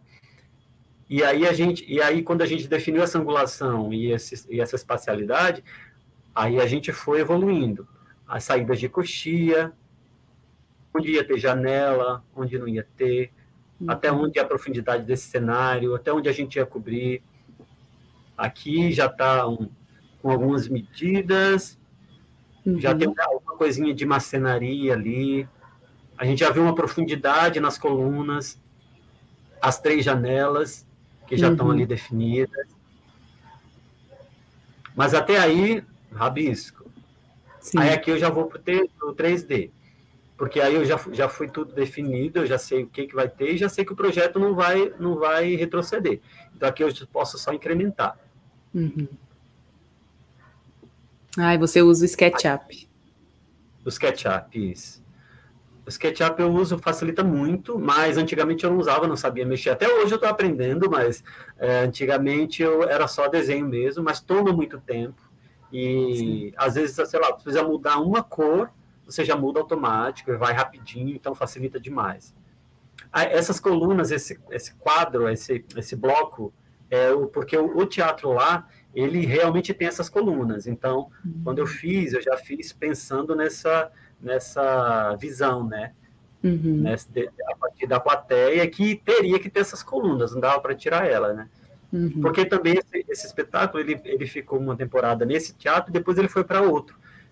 E aí, bem italiano, italianão, assim, não ia ter coluna, não ia ter nada, então ele teria que, que migrar para o outro e teria que ficar ficar ok nos dois espaços, né? Sim. Aqui, é com, aqui já é com V-Ray, né? Já deu uma renderizada, e aí uhum. já colocando um pouco de luz, colocando uma cor, sombra. Que ótimo. E aqui é real. E aqui já é o cenário real. Já. Real, real? Isso é uma foto? É uma foto. Foto. Uau! É, aqui a gente. Você, vê, você percebe aqui no cantinho, e a galera de, que está vendo também, tem uma imagem de uma, de uma santa, né? Sim. No cantinho aqui. A gente utilizou, foi uma sacada muito boa, que a gente utilizou a coluna do teatro, que não dava para tirar, como a coluna da casa. Então a gente revestiu ela no mesmo papel de parede do restante, e aí a gente colocou como um altar. Uma das cenas mais fortes é uma, uma das cenas mais fortes é quando a mãe, né, que é essa matriarca, essa mãezona, ela, ela é muito devota, então ela vem e ela faz oração a essa santa, mas de uma forma muito intensa, assim. Então, acabou que a coluna, que era um problema para a gente, foi uma solução ótima. Que a ótimo. gente fez um altar. Um dia ter que colocar um altar que já estava cheio de coisa e tal. Ô, Juca, e assim, como que é? Porque quando é, a gente Vou falar a partir de experiências minhas, obviamente, mas quando a gente ensaia dentro de um teatro ou dentro de um local onde vai ser a estreia do espetáculo, isso influencia muito, né? E como que você consegue pensar esse processo de criação dentro desse espaço, né, nesse, nesse espetáculo Dois Irmãos, e essa saída como que é esse diálogo, entende? Porque acaba que o espaço onde a gente está ensaiando e, e, vivendo esse processo de criação, ele interfere muito, né, na, na criação como um uhum. todo. Porque se a gente ensaia num espaço de pé direito baixo, por exemplo, a gente nos ensaios, principalmente nos ensaios iniciais, que a improvisação corre solta, a gente não vai levar nada muito grande, né? E aí isso vai acaba que vai moldando assim esse o que vai sendo colocado, o que vai, vai sendo criado. E como que é para você esse processo de tá, vamos estrear nesse espaço, vamos fazer. Como foi especificamente nos espetáculos Dois Irmãos? Vamos estrear nesse espaço, estamos fazendo para cá, mas como é a saída desse cenário para outro lugar? Então, é, isso pensado desde o início, desde o início. É, é tanto quando eu fiz esse piso, ele já foi limitado pelo, pelo espaço do piso do outro, do outro local. Uhum. Então, assim, a gente.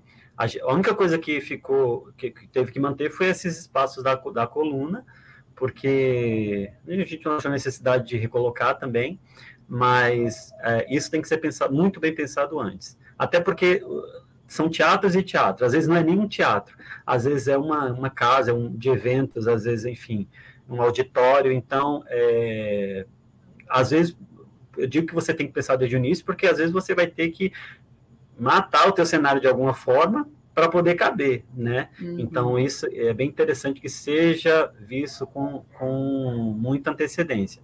A, a questão do altar ali, a gente conseguiu manter. É, eu não fiz a remontagem aqui, agora foi meu amigo que fez, o Miquel, sendo técnico, sempre trabalha comigo, mas ele manteve do mesmo jeito que está aí. Só, a gente só fez, um, ele fez uma estrutura para manter ela em pé, uhum. como se fosse uma coluna, mas manteve do mesmo jeito, do mesmo jeito que está aí. Respondeu ah. a sua pergunta, querido? Respondeu. Mas interfere muito, né? Porque aqui em Uberlândia a gente tem o Teatro Municipal, que é o espaço teatral mais completo, assim, e é imenso. E se a gente vai para outros espaços, como por exemplo de grupos de teatro que a gente tem aqui, uhum. são espaços bem menores, né? E essas produções, uhum. quando elas saem desses espaços menores, que geralmente nós artistas da cidade temos mais acesso, e vai para o municipal, a sensação que eu tenho é que o palco engole, engole sempre, é, sabe? É. Então, uhum. é, é, me instiga muito saber como. Tem algumas. Que, né? Uhum. Hum. Tem algumas coisas que você pode fazer para ajudar isso, né? Você pode fechar mais essa, essa caixa, né? Com pernas mesmo, porque às vezes o cara deixa do jeito que estava, sabe? Apresentou a orquestra, e do jeito que estava ali, aquele espaço enorme de 10, 11 metros, vai colocar o teu, teu cenário ali e realmente ele fica perdido, né? Joga uma luz ali, ele fica sozinho ali, né? Então, às vezes, fechar mais essa caixa, pode diminuir essa, é, diminuindo esse espaço entre o, início e o fim do cenário para as pernas, assim como em cima também, é uma forma. Uma outra coisa também é pensar em talvez em algum aéreo que também dialogue, né?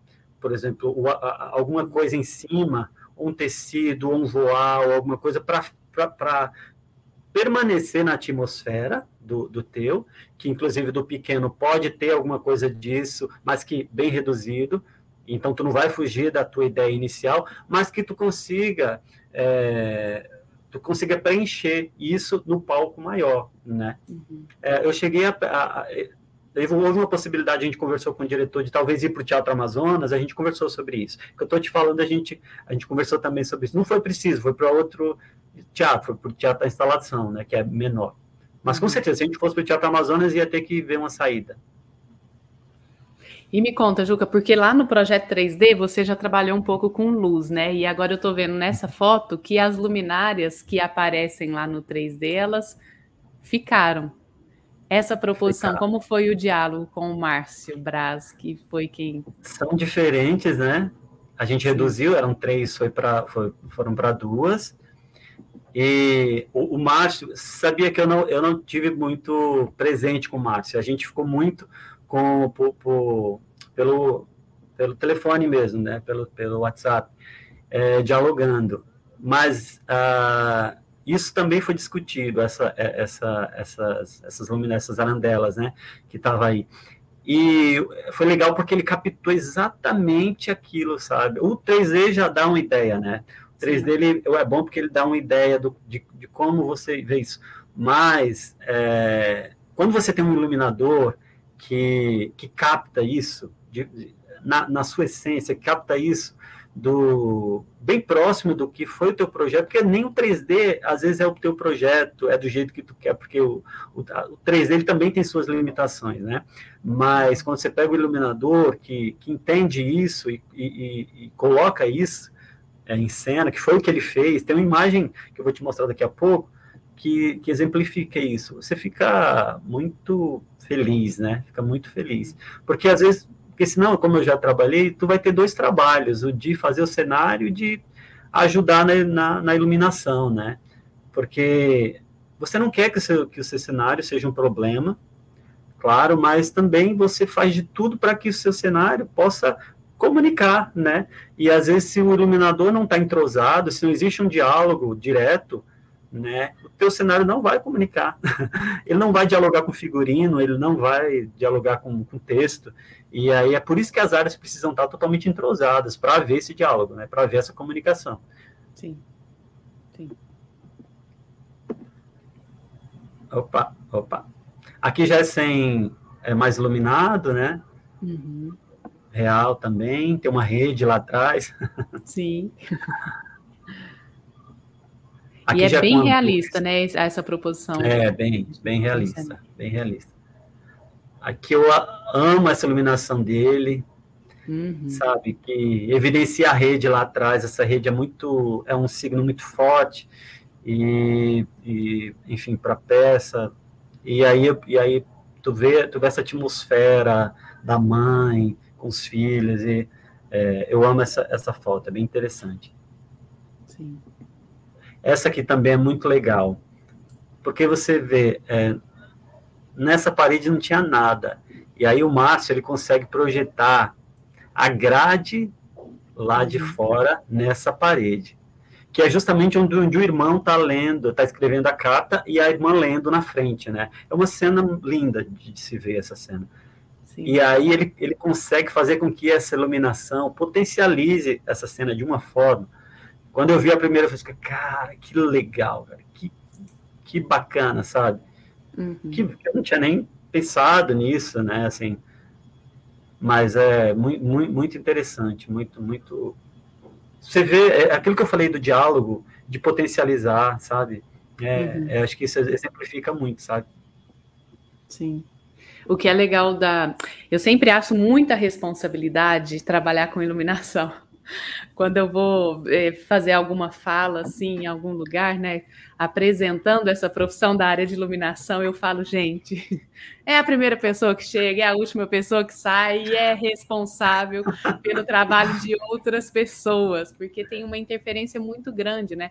É. Se a gente pega a foto anterior de uma iluminação difusa, que é uniforme em todo o espaço, uhum. acaba que é, a gente tem a percepção espacial de um jeito. Quando a gente modifica essa luz, essa percepção do cenário e do espaço, ela também se modifica, né? Como agora, por uhum. exemplo, é um ambiente muito mais dramático. Se eu fosse, se eu fosse descrever sentimentos somente vendo essa foto, eu diria que é, o conteúdo da carta não é um conteúdo muito feliz. E, e aí eu fico encantada com isso, como esse diálogo né, do espaço com a luz vai se modificando uhum. à medida em que ele é utilizado, à medida da, que, que incide a luz. Muito legal. Uhum. E, e, e, entender as possibilidades, né? Uhum. De tudo, né? De brincar com essas possibilidades, né? De testar esses, esses espaços, essas brechas, esses, essas angulações, sabe? Sim. E também não é um teste que é para valorizar a, a, iluminação e a cenografia, né?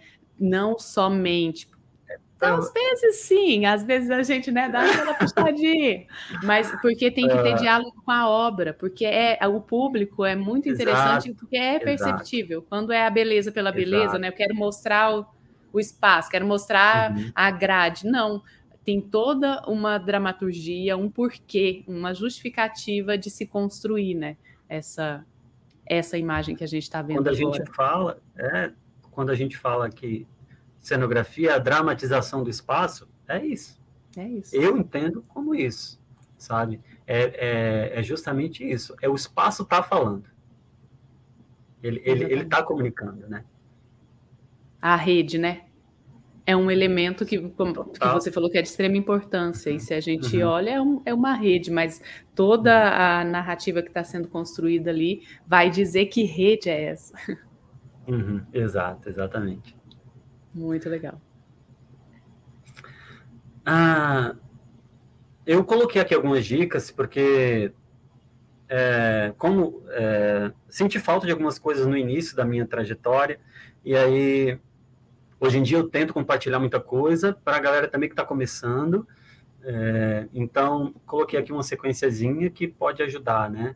Eu sei que tem uma galera que, que, que, que gosta de cenografia, que se aventura em cenografia, e, e acho super interessante. Aqui em Manaus a gente é carente muito de cenógrafo, a gente já tem uma galera que faz um trabalho muito legal, mas a gente não tem, por exemplo, pesquisa em cenografia, publicação em cenografia, e é super importante isso. Então, a galera dou super apoio, o pessoal da faculdade, o pessoal que me procura, super aberto, inclusive qualquer, qualquer pessoa que estiver nos vendo agora, estou nas redes sociais sempre, estou na cenografia, pode mandar mensagem, que a gente puder ajudar, a gente ajuda, tá? Tanto, é, sei lá, alguma dica, como compartilhamento de material, que puder, tá tudo tranquilo. Legal. Eu coloquei aqui como um, um, briefing completo, é essencial que você saiba que você está, onde você está embarcando, porque você é um casamento, você vai você vai estar tá ali durante um período com aquele elenco, com aquele diretor, com aquela obra, então você precisa saber o máximo de coisas que você que, que puder para poder para poder fazer o teu moodboard, para poder fazer o teu, teu projeto, para poder dialogar, para poder comunicar. Então, briefing completo é super importante. Briefing, eu digo assim, reuniões, é, é, é o, o, acesso ao elenco, acesso aos técnicos, é, pegar o máximo de informações, anotar, criar um drive, enfim, cada um que procure né, o seu meio mais. O dois é decupar o texto, eu digo mesmo de pegar e rabiscar, de, de separar coisa e ver tudo, tudo que está relacionado à ambiência, tudo que está relacionado à, à, à, materialidade, porque tudo tem que ser é, tudo tem que ser listado para depois ser aprovado e, e uma possível proposta, né? Então é super importante que o cenógrafo ele conheça o, todo, todas as cenas, tudo que vai requerer, porque às vezes não precisa nem de cenografia, às vezes a luz pode ocupar esse espaço, às vezes não precisa nada, às vezes o vazio pode, pode ser cenografia, enfim, mas é importante que, o, que, que essa decupagem seja feita para você saber onde você está pisando e poder colaborar né, com a equipe. A pesquisa, acho que até agora, tudo que eu falei foi de pesquisa, né, foi de, de coisas, né, de, de, de busca de materiais, de busca de inspirações, com comunicação sempre, moodboard, eu apresentei uns dois ou três aqui, projeto também, é, tem um programa que é o Adobe Color, que é super legal, tá, tá online, você entra, você, é, você consegue fazer paleta de cores, é, primárias, secundárias, enfim, você consegue, você pegar uma foto que te inspira naquela cor que está naquela foto, ele já te dá uma paleta daquela foto. Então é super interessante para quem ainda não sabe direito que caminho seguir, às vezes está começando, é legal. SketchUp também é maravilhoso, mas não se prenda a isso, se você não, não, não souber acessar isso, vai na mão. Eu tenho uma aquarela aqui, vira e mexe, eu estou usando, estou pintando. Então, o importante é você não se deixar é, parar não, não por, por, essas dificuldades. Usa criatividade, não deu de um jeito, procura outro, procura um amigo, entra no curso, mas o importante é seguir. E registros, né? Eu estou mostrando esse monte de coisa para vocês porque eu registrei, né? Porque eu tenho, tenho meu drive lá que na pandemia eu organizei. É, hoje em dia, já estou na nuvem já, já estou na nuvem, então já tem um monte de coisa lá na nuvem que eu sempre vou, sempre registro. É muito importante, como você falou, revisitar isso também é importante, revisitar os moodboards é, é, é muito importante para você ver, até de avanço. Eu, eu falando aqui para vocês, eu vendo essas fotos, meu Deus do céu, melhorei, que bom que eu melhorei. é normal, normal. A gente a gente é um eterno, é um eterno aprendizado, né? Então, a gente não, não, não pode também se culpar tanto, né? Ninguém nasceu sabendo. A gente vai construindo, construindo junto e a gente chega lá. Sim. Tem essa frase do Marcelo Dene que eu adoro, que ele fala assim: a melhor cenografia será sempre aquela que se realizará construída a muitas mãos, construída a partir das escolhas pessoais e coletivas, técnicas e artísticas. É isso que eu busco, uhum. é isso que eu, que, que eu tento fazer no, nos processos que eu estou envolvido, e é isso que eu passo também para quem me procura, porque eu acredito muito nisso, nessa construção coletiva. Uhul! É isso, Camila. Uau, Juca! Parabéns! Eu, olha, eu amo pessoas com esse nível de organização assim, e parabéns pelo trabalho também. É, uma pergunta que eu fiquei uhum. é, aqui com uma dúvida, porque eu vi lá que existem móveis né, nessa cenografia que você construiu.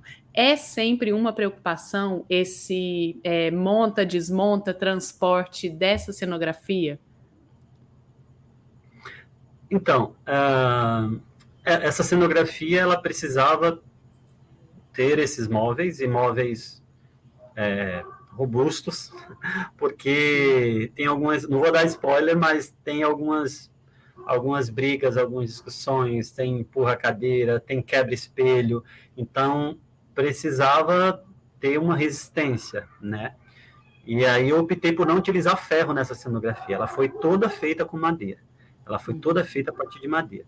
E aí, nesses móveis eu utilizava é, madeira mais rígida, mais dura, mais densa, é, mas, mas não tinha muito. O, o, maior era o sofá. toda essa cenografia no caminhãozinho levava, sabe? Não, não, era uhum. nada muito. E eu fiz ela por blocos, né? Então, é, os blocos eles eram todos desmontados, então fazia um cubo assim, é muito muito fácil de, de, de se levar, né? Uhum. tirando todos os adereços, todos os, os, objetos menores de dentro, a cenografia em si e os móveis, não era muita coisa. Quando você colocava mesmo para. No, no caminhão, você vê que não era muita coisa. Hum, legal.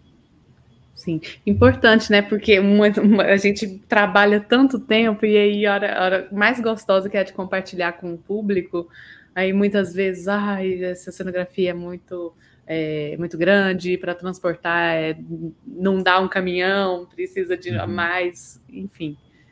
E me ficou essa dúvida. A o... peça mais difícil que eu tive, é, ela é enorme, mas a peça mais difícil que, que, que foi fazer foi o espelho. Foi, foi a coisa mais difícil, que, que a maior dificuldade nessa cenografia, você acredita? Porque e ele tinha que quebrar? Toda cena, toda cena ele era jogado com toda a força no chão, né?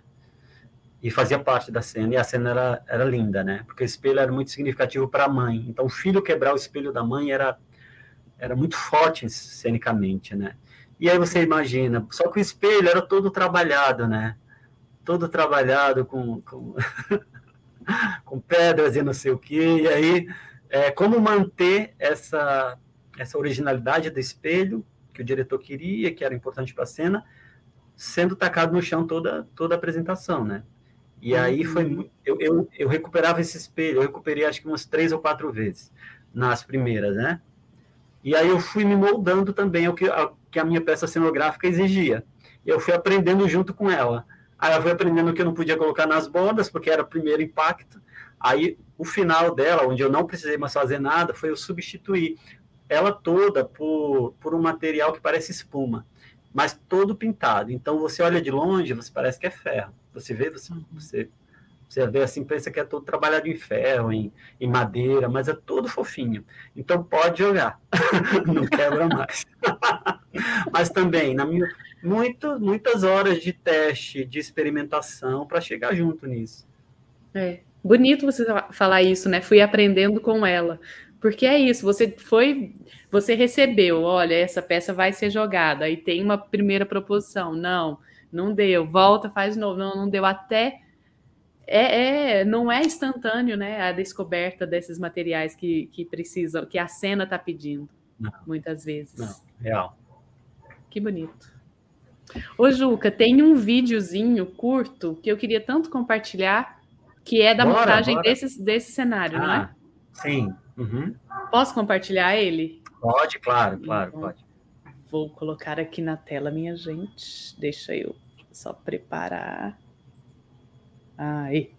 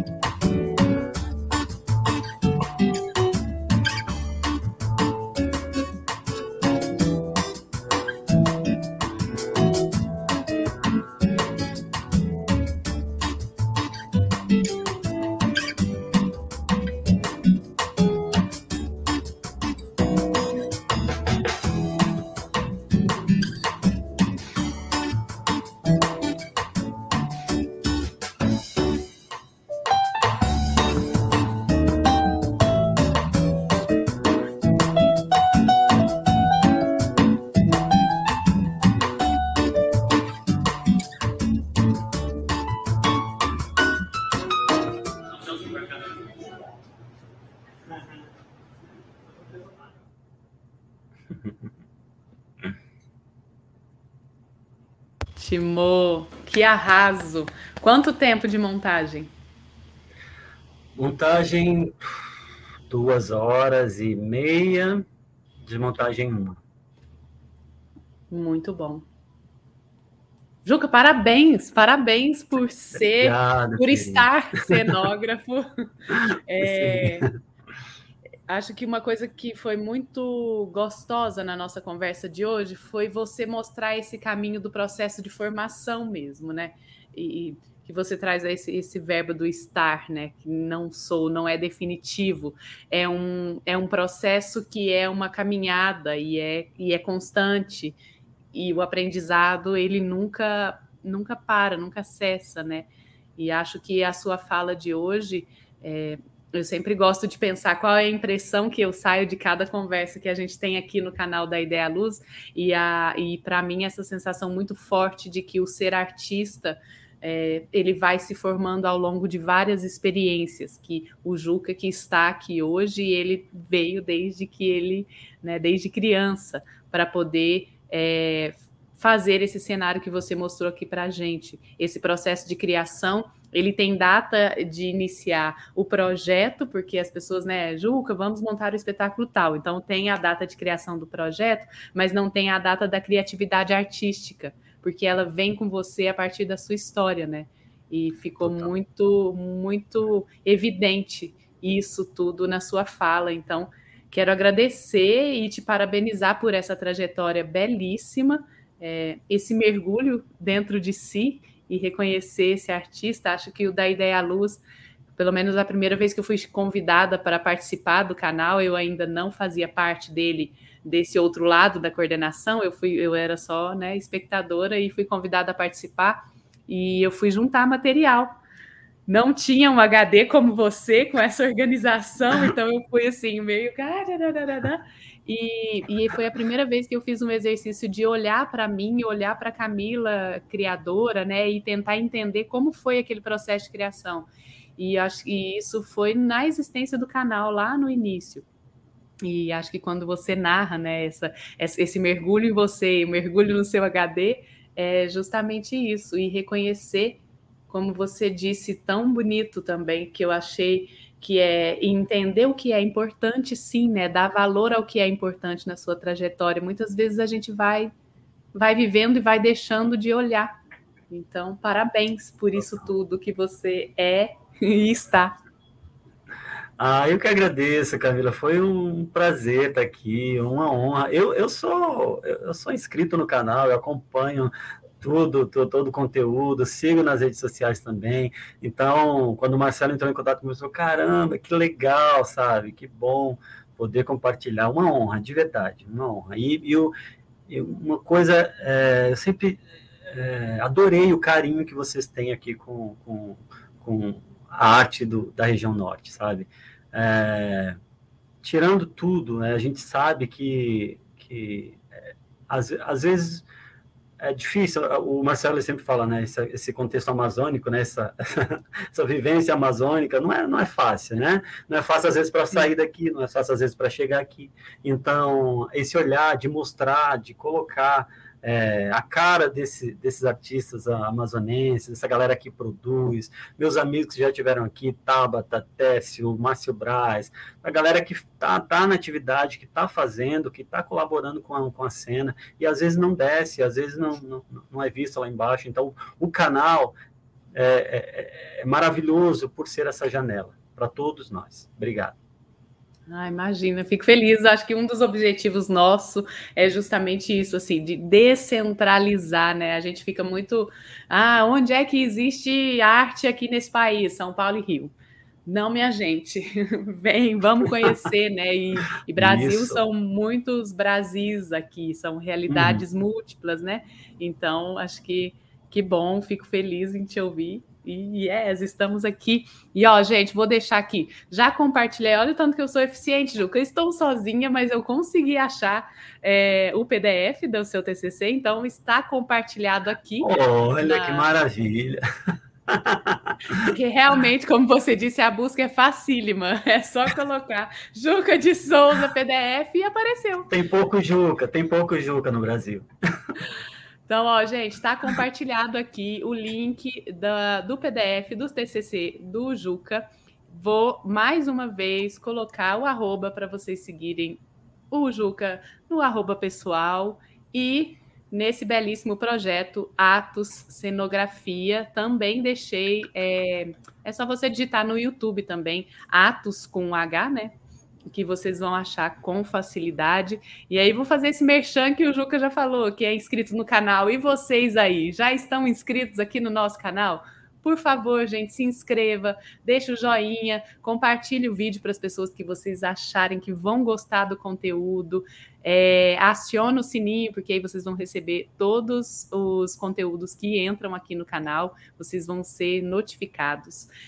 A gente está nas redes sociais, Instagram é, e Facebook, estamos também nas plataformas de podcast. Esse canal é independente, se você quiser ajudar, tem formas. Tem o Superchat, tem o Seja Membro, tem o Valeu para quem assistir no gravado. Temos o nosso Pix, que é da ideialuz.gmail.com. Quero agradecer mais uma vez todo mundo que contribui, contribuiu. Muitíssimo obrigada. E, Juca, a gente sempre termina o programa com uma frase. São pessoas que passam aqui e deixam frases maravilhosas, como você deixou muitas aqui hoje para nós. E é, a frase de hoje é a seguinte, gente. A parte artística. Não, antes disso, eu quero agradecer. Eu já estou atropelando tudo, né? Minha gente, muito obrigada pela presença de vocês. Obrigadíssima. Eu vou ver aqui, ó. Um, Alexandro, Oliveira Neto, o Ivo, Denis Carvalho, Georgina, um, aí repete, Marlene Souza, muitíssimo obrigado. Ó, tem um recadinho para você aqui, ou melhor, ah. a galera falando que você é extremamente talentoso. Ah lá, fantástico e talentoso. É ah. É muito talentoso, de fato, viu? Muito talentoso mesmo. Então, gente, obrigada pela participação de vocês, obrigada pela presença. Vocês que estão assistindo depois, obrigada também. Deixe nos comentários, se vocês tiverem perguntas para o Juca, deixe nos comentários do vídeo, que a gente sempre está de olho para fazer essa ponte é, e pedir para ele responder para vocês. Dito isso, vamos à frase da, de hoje, que é a seguinte: A parte artística você não tem como ensinar, a técnica sim. Quem disse isso ah. foi o queridíssimo Luiz Paulo Neném. Acho que tem muito a ah, ver com o que a gente Legal. conversou Nossa, hoje aqui. Maravilhoso. Totalmente dentro, né? Diálogo legal. Você nos mostrou uma trajetória percorrida, né? Então, é, é isso. Juca, mais uma vez, obrigada, viu? Que delícia estar aqui com você hoje, conversar com você. Muitíssimo obrigada. Obrigado, Camila. Obrigado. Todo mundo que participou, a galera aí, ó. Muito obrigado. Gente, esse foi mais um da Ideia Luz Criação. Semana que vem temos conteúdo aqui no canal e temos o A Luz em Cena acontecendo. Então tem muita coisa. Fiquem ligados, a gente se vê. Um beijo, boa noite. Se cuidem. Tchau, tchau, tchau, tchau.